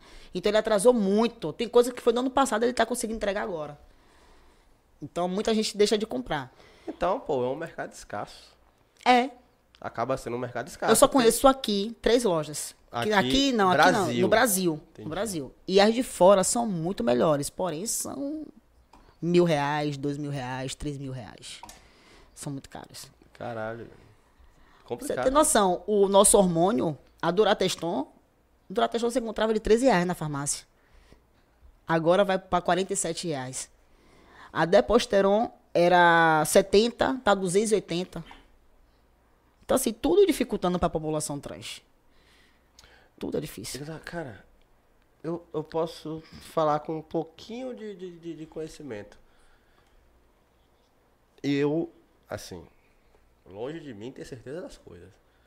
Mas assim, eu acho que o aumento desses preços foi porque o volume de, de, de, de inserção a novos alunos de academia aumentou. Exatamente. Exatamente. Então, assim, Os números desse ano é, é tipo triplo do ano, do ano passado, inclusive eu. Tô, eu tô, tô fazendo academia.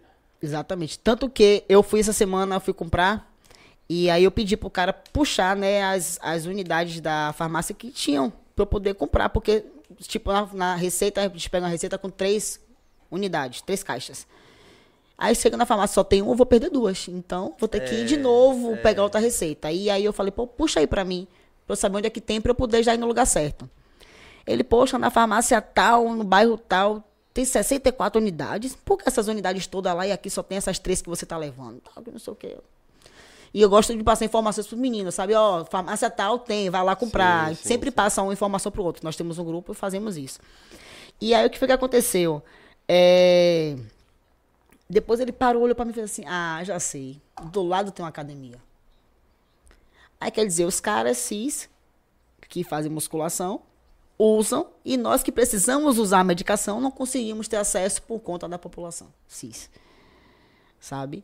E aí tudo se torna muito difícil pra Tudo gente. se torna, se torna dinheiro, na verdade, Isso. né? Do lado tem uma Tudo- academia. Tudo. em- a- Desculpa, eu faria a mesma coisa. Encher minha porra de, de- das paradas aqui. Cara, se ali vende açaí e, e, e, eu vendo a, a- uma coisa que vai deixar o açaí melhor, eu vou vender. Vou vender, exatamente. A, a intenção da galera também é, essa. É, né? é o dinheiro, é, é o que eu tô falando, é a cabeça do empresário, pô. Ele não tá Exatamente. preocupado, assim, ó. Eu não acredito que o, o- empresário vai estar lá pra prejudicar uma classe. Jamais. Eu acho, eu acho que não. Ele quer, ele quer o dinheiro, pô. O empresário pensa em dinheiro. Em dinheiro, dinheiro. É dinheiro, exatamente. tudo isso.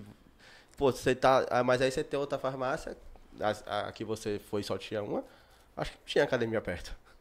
Até tinha. Então os marombeiros comprou tudo já. Comprou tudo. Entendeu? Mas é aquela coisa, velho, é, é o que eu falo também. Eu acho que as- a população trans também é muito desunida. A gente poderia se unir Eu, eu ia mais. falar isso aí. A gente poderia Eu- se eu unir falar, mais, eu ia correr. perguntar. É. Tem. Tem.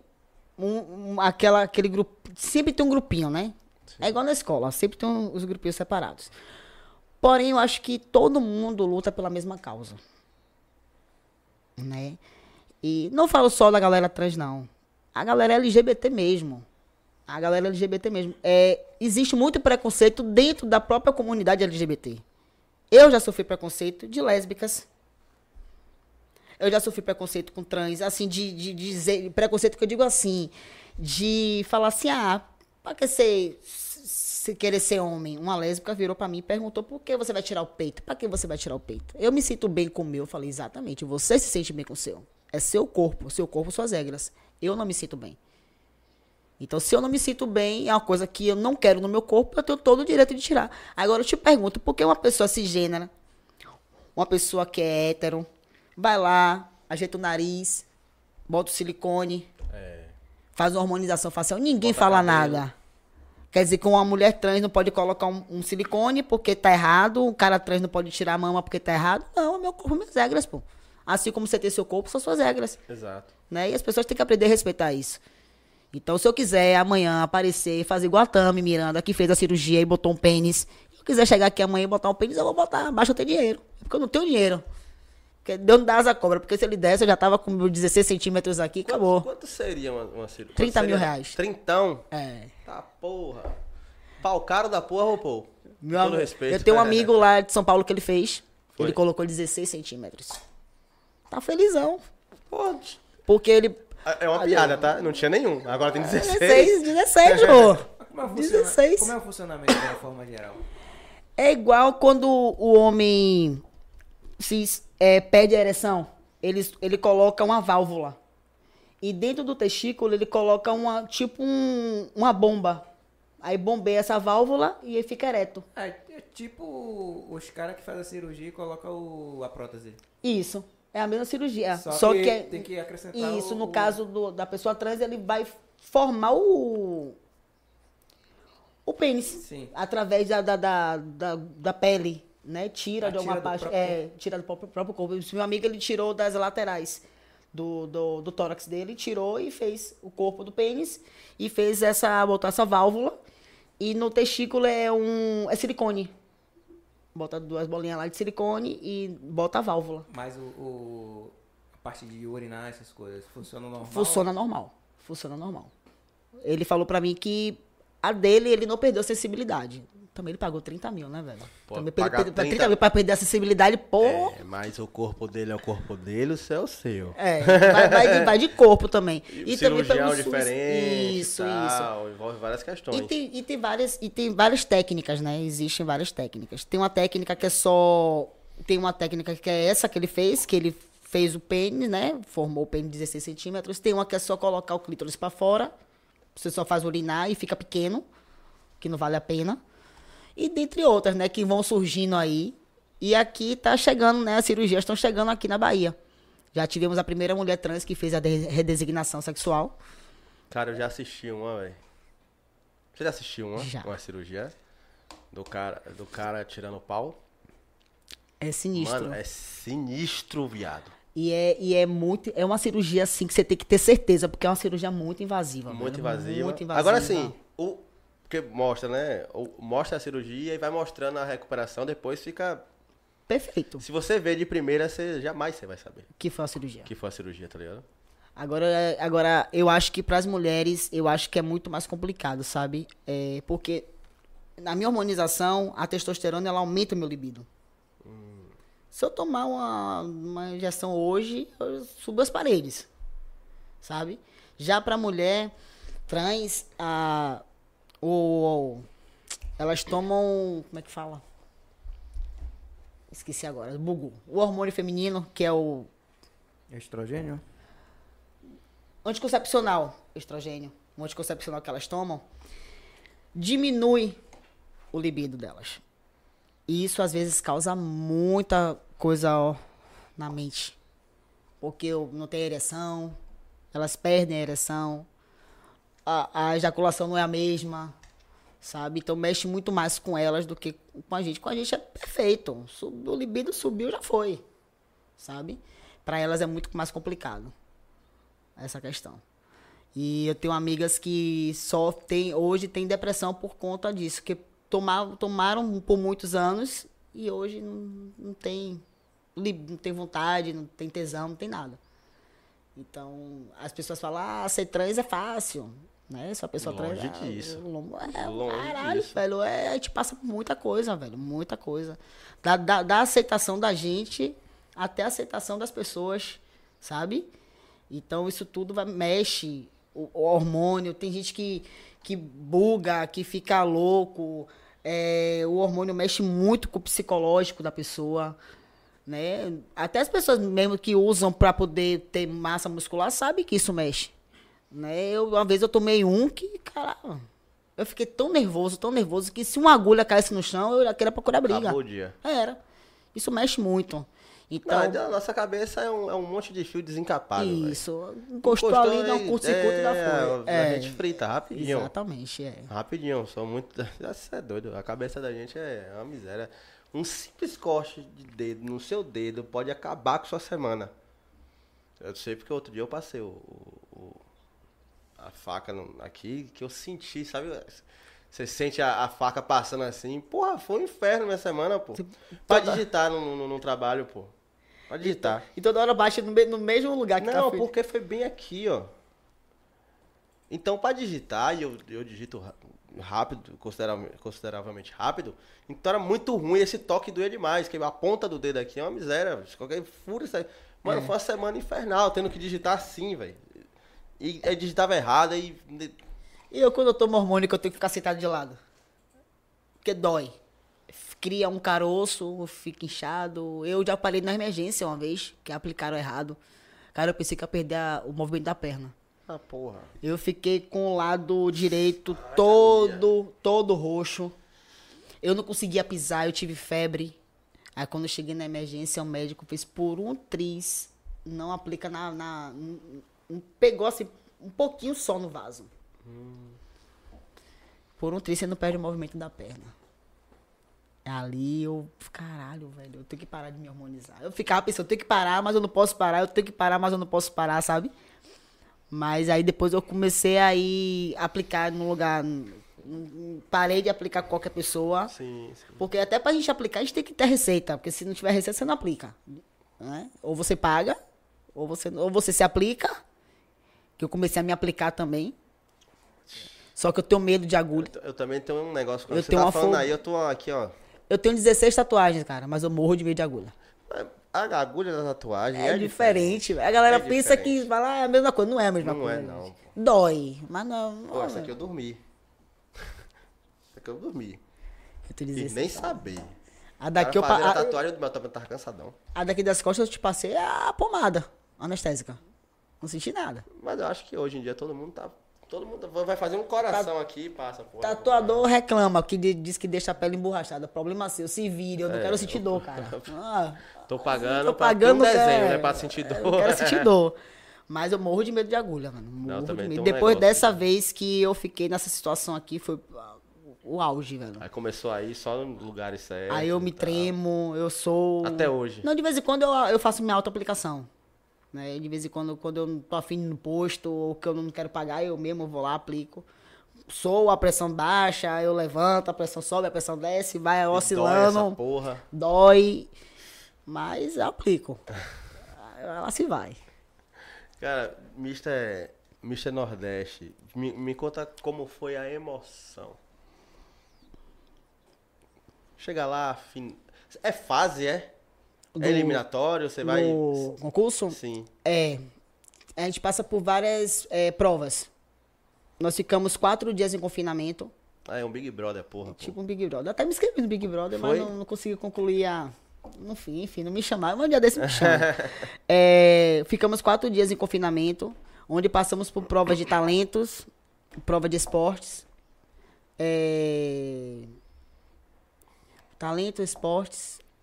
é, a live, tem uma live também, tem a prova da live. E de popularidade, que eles postam uma foto, a, a foto que tiver mais curtida é o popular. E aí no último dia tem o desfile. Aí no desfile você tem duas etapas do desfile, uma é com roupa de banho, né, que é a sunga, e às vezes é um kimono, uma camisa, porque nem todos os meninos se sentem confortáveis de desfilar sem camisa. E temos é, o desfile de roupa de gala. E aí eles vão fazendo a eliminatória. Aí são os top 15. Desse top 15 vira top 6. E desses 6 viram 3. Desses 3 viram 2 e que vira 1. E aí tem o regional e o internacional. E aí, no ano passado, eu fiquei. Ano retrasado, eu fiquei. De, na primeira vez eu fiquei em 16, não entrei pros top 15, fiquei em 16. E no ano passado eu entrei pros top 15. E desses top 15 eu ganhei o Mister Região Nordeste. Que tinha outros meninos. Tinha gente da, que tava representando a Bahia, tinha outras regiões. É, e foram, ah, foram cinco. Foram cinco ganhadores de cinco regiões. E aí, esse ano, os cinco vão competir o internacional. Mas é uma sensação gostosa. É porque você não vê aquela competitividade, sabe? Você quer ganhar, mas. Você quer ganhar, mas você tá apoiando seu amigo ali, velho. Ah, tô inseguro, eu não vou conseguir desfilar. Vai sim, bora. Aí apoia o outro. Poxa, eu não sei o que eu vou fazer na prova de talentos. Bora, faça isso, eu te ajudo. Eu toco o violão pra você, você canta. Então é um apoiando o outro. Sabe? Não tem aquele negócio, não. Eu tô aqui pra ganhar, eu não vou ajudar fulano que se vire. Não. É sempre um apoiando o outro. Se um... Tanto que no dia que eu voltei, que eu- no último dia do concurso, eu tive um problema que a pessoa que ia me dar passagem sumiu. Eu tive Sumiu? que. Sumiu do mapa. Eu não consegui mais falar com a pessoa. Eu Até tive, hoje, até inclusive. hoje. Não sei nem porquê. Não sei nem se tá vivo. Miguel, né? Eu vou te Pois dar é. a passagem, Miguel. Eu tive que ir de ônibus. Fiquei três dias. Fui em São Paulo. Três Mas dias dentro São do Paulo, ônibus. é. São Paulo é Quase três dias de ônibus. Eu não aguentava mais. Eu cheguei com minha perna totalmente inchada. E na volta, eu fui com a passagem de ida. Eu não tinha passagem de volta, cara. Eita porra. Eu disse, eu vou, eu não vou perder essa oportunidade. Eu sentia que eu ia ganhar alguma coisa. Sabe quando você sente que você vai ganhar alguma coisa? E um dos prêmios era a cirurgia. E eu não tinha feito a cirurgia ainda. Então eu fui em busca do meu prêmio da minha cirurgia. E aí eu fui três dias. Na volta eu não tinha passagem. Eu tomo ele tentar falar com essa cara. Esse cara não me atendia, esse cara sumiu. De repente ele sumiu. Sabe o que os meninos fizeram? Eles se juntaram e compraram a minha passagem para eu voltar. Então você vê aí o, o nível da, do, do, do que é o concurso. Né? Ninguém é melhor que ninguém. Eu- quem ficou no quarto comigo, que foi até o Mr. Bahia, ele, poxa, cara, eu tô apertado, eu não vim sem dinheiro nenhum pra comer. Né? Não, você vai, o que eu comer, você vai comer, cara. Eu comprava comida pra mim, comprava comida pra ele. Ele não tinha roupa pra desfilar. O outro cara do quarto que tava com a gente deu uma roupa pra ele desfilar. Eu não tinha roupa pra desfilar. Um cara do, acho que foi Mato Grosso, um cara de outro, do outro estado, Yuri, faz, tira suas medidas aí e manda pra mim. Tirei as medidas, mandei pra ele, que ele é advogado. Eu falei assim, pô, cara, eu vejo que você é advogado, você usa muito terno. Teria como você me emprestar? Eu pedi, o não eu já tinha. É. Tem como você me emprestar? Aí ele fez assim, tem, faça suas medidas aí e tal. Fiz as medidas e tal. Ele levou. Quando ele me entregou, ele fez assim, é seu de presente. Eu até me casei com esse, Casou com esse terno que ele me pô, deu. Terno de respeito. É. E assim, é um ajudando o outro. Então você não vê aquela competitividade, aquela questão de ah, eu não vou ajudar fulano não e tal. Não, é muito gostoso, velho. Uma sensação só de você estar com pessoas iguais a você, sabe? Que Sim. estão na mesma luta que você ali, se torna muito mais prazeroso. Muito muito muito forte, né? O depoimento de cada um, a vivência de cada um, que cada um passou lágrima, ali. Pô, velho, você é louco, velho. Haja Foi lágrima. muito surreal, é muito surreal. E eu, eu já fui duas vezes, mas nunca é igual ao outro. Não, não. Não é igual ao outro. Cada vez uma experiência Uma diferente. experiência diferente. Totalmente Pessoas diferentes, apesar de ter pessoas que já foram do outro ano, mas já passaram por outras É coisas. outro ano. Isso, é já um ano de, de- Exatamente. de vivência. Exatamente. Um ano. É, eu- ah, é, eu- assim, guardado todas as devidas proporções, é igual a podcast aqui. Você pode vir 10 vezes aqui, é 10 vezes um papo diferente. Um papo diferente. Já, já teve pessoas que vieram 5, já teve pessoas que vieram 3. Pra mim, esses são os melhores papos. Melhores papos que eu falo assim, de. Eu fico confortável. Eu já conheço a pessoa. Entendeu? Então já é mais tranquilo pra mim. Eu não tenho mais. Ou já posso, já, já me sinto no. no- ta- Tanto que teve. Como é o nome do, do, do gordinho do pagodão? Robson. Robson veio aqui, com 3 minutos eu tava xingando ele, porra. Eu tava xingando ele e tal, mano. Sabe? Se torna mais leve, É, né? se torna mais leve. Acaba Sai aquela assim. pressão, assim. Tem, tem, assim, agora assim, tem muito papo que a gente vê que é muito bom, mas é, você não se sente confortável ao ponto de chamar de novo a pessoa. Uhum, entendi. São 130 e tantos podcasts já. Então a gente já tem esse. Assim, posso chamar de novo, acho que. Dá um papo. Mas eu vi que a pessoa não virou tanto meu amigo assim e tal.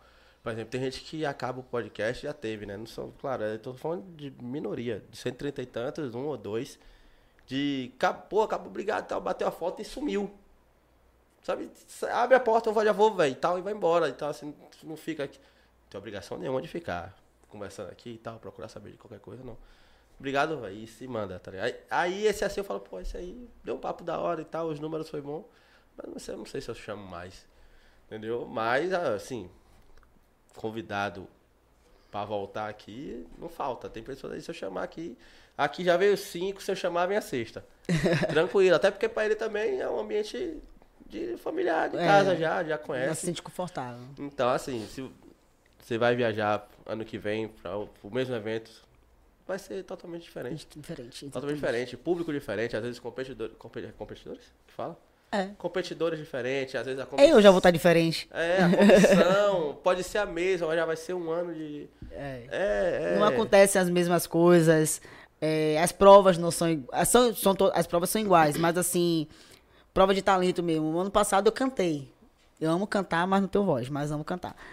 Cantei. Possa ser que esse ano eu dance, sabe? Então são coisas assim que acontecem e eu fiz de última hora. Eu falei, eu não vou nem participar dessa prova porque eu não tenho talento nenhum.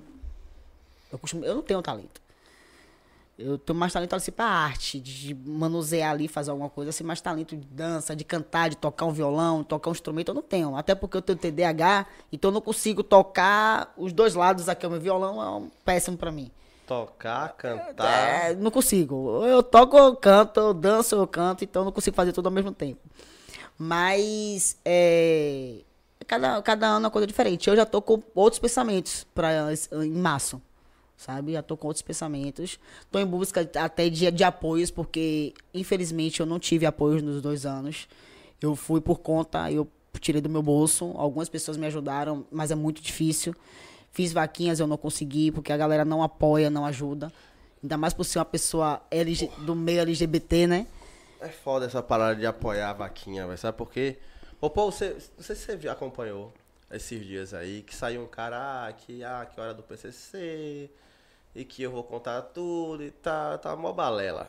Mó balela. Não, não quero dinheiro de ninguém e tal, porque a intenção de eu estar falando isso aqui não é isso. E soltou uns 10 vídeos no TikTok. E no Kawaii. Do nada ele me vem, gente, eu tô sendo perseguido, vão me matar, e eu tô precisando de um dinheiro pra sair do país. Fez uma vaquinha de 30 mil. Dois dias. Dois dias. Aí deixou o Pix lá, meu irmão. Dinheiro pra caralho. Quer dizer, um suposto cara do crime. Do crime, Do crime. tá ligado? Ah, que eu já fiz de tudo, eu só não estuprei. Quer dizer, pô, já matou, já roubou, já esquartejou, já. Tudo é tudo. Na minha cabeça, tudo é tudo. E aí, pessoas que querem competir, é, você na- no, no, seu, no, no evento LGBT, eu posso chamar de LGBT, é um evento trans. LGBT, um evento trans, Mr. 3. quer competir, um atleta de um bairro, um, um cachorro doente, você- mano, quando você abre a página da vaquinha, você Entendi. vê as coisas mais é, mais simples assim de você tocar o seu coração. É cachorro que tem que fazer cirurgia, é minha avó que quer um, um- um coisa pra ouvir, é minha avó que quer fazer uma cirurgia catarata, meu avô quer e ninguém aí tem lá assim dois mil reais, aí tem 37 reais. Eu fiz uma vaquinha pra conseguir comprar. eu- meu celular, a bateria explodiu. Sim. E eu falei, velho, eu não posso ficar sem celular. Eu fiz uma vaquinha pra conseguir consertar meu celular. Meus amigos inventaram, vamos fazer, vamos te ajudar. Então. Adivinha quanto eu consegui? Chute, Eu, chute, eu vou chutar, chute aí. eu vou chutar 17,50. 10 reais. Eita porra! Quase, tá vendo? Consegui 10 reais, velho. E você não recebe, né? P- Pelas coisas que eu faço. Não, você não recebe a vaquinha. Se ela não chegar no limite, Não, essa aí foi, foi- Fizeram um card, eu postei no Instagram. Outras coisas. Não postei na. Não fiz aquela vaquinha virtual, não. Porque sim, aquilo essa vaquinha aí, se eu não me engano, você só consegue receber. Acho que tem um valor, um É, valor pra você conseguir. Se você atingir aquele valor, você consegue. É, acho que se.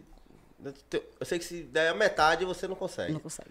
Agora Você não tem sei o que eles fazem que com o dinheiro. Não sei o que eles fazem, não sei se devolve. acho que não, acho que devolver, acho que. Acho, eu acho que eu abri um site de, va de vaquinha. Então, consegui, assim, conseguiu. Não conseguiu. não consegui a vaquinha pra poder. Ano, ano, no, no- no primeiro ano eu gastei. Só de passagem foi 1.900 reais. Que eu fui de avião. Porque tava em cima da hora. E aí minha tia que me ajudou. Bora, vai sim, bora participar. Fui. Roupa, tudo eu tive que comprar correndo, porque eu já tinha desistido. A inscrição do concurso é quase mil reais.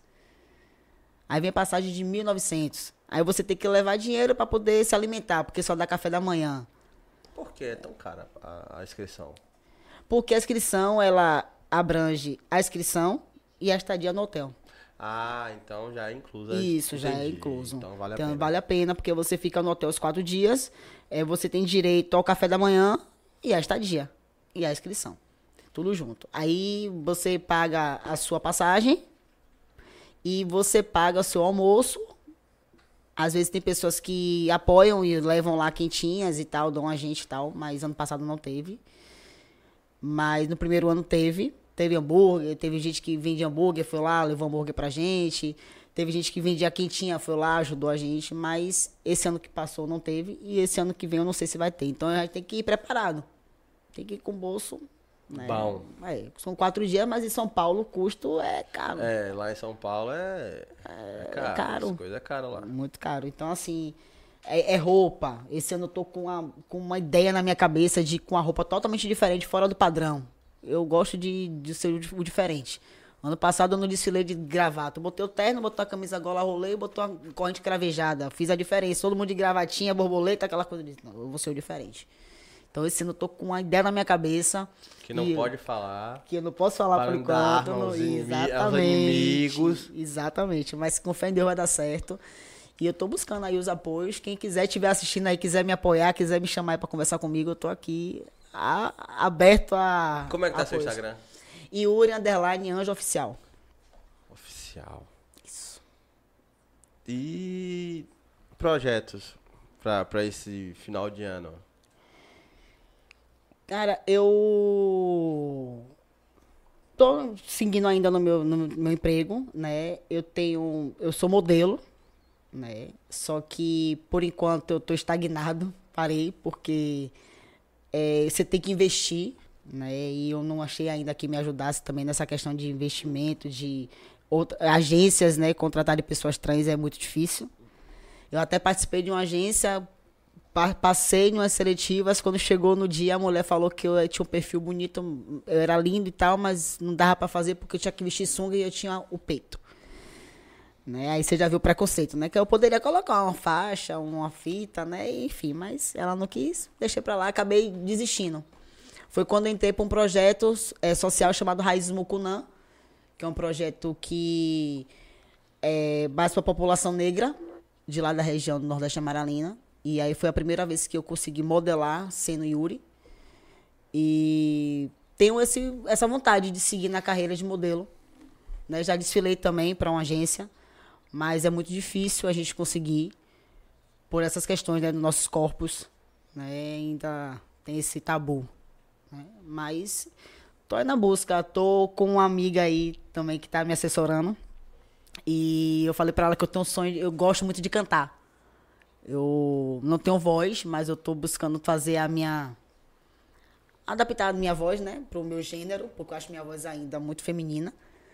E aí eu disse a ela que eu quero seguir nessa carreira aí de, de, de cantor. E se eu conseguir, né, um não eu já tenho, né? É, puxa nada a tentar. É, e no, vai ter o, o palco show, né, no Rio Vermelho, e eu vou cantar uma música lá.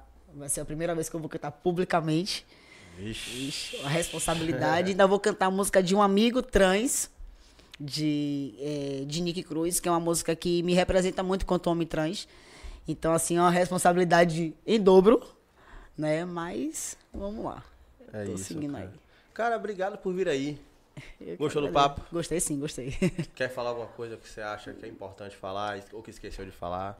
Não, eu gostaria até de falar uma coisa aqui rapidinho, de, de, Fica à vontade, filho.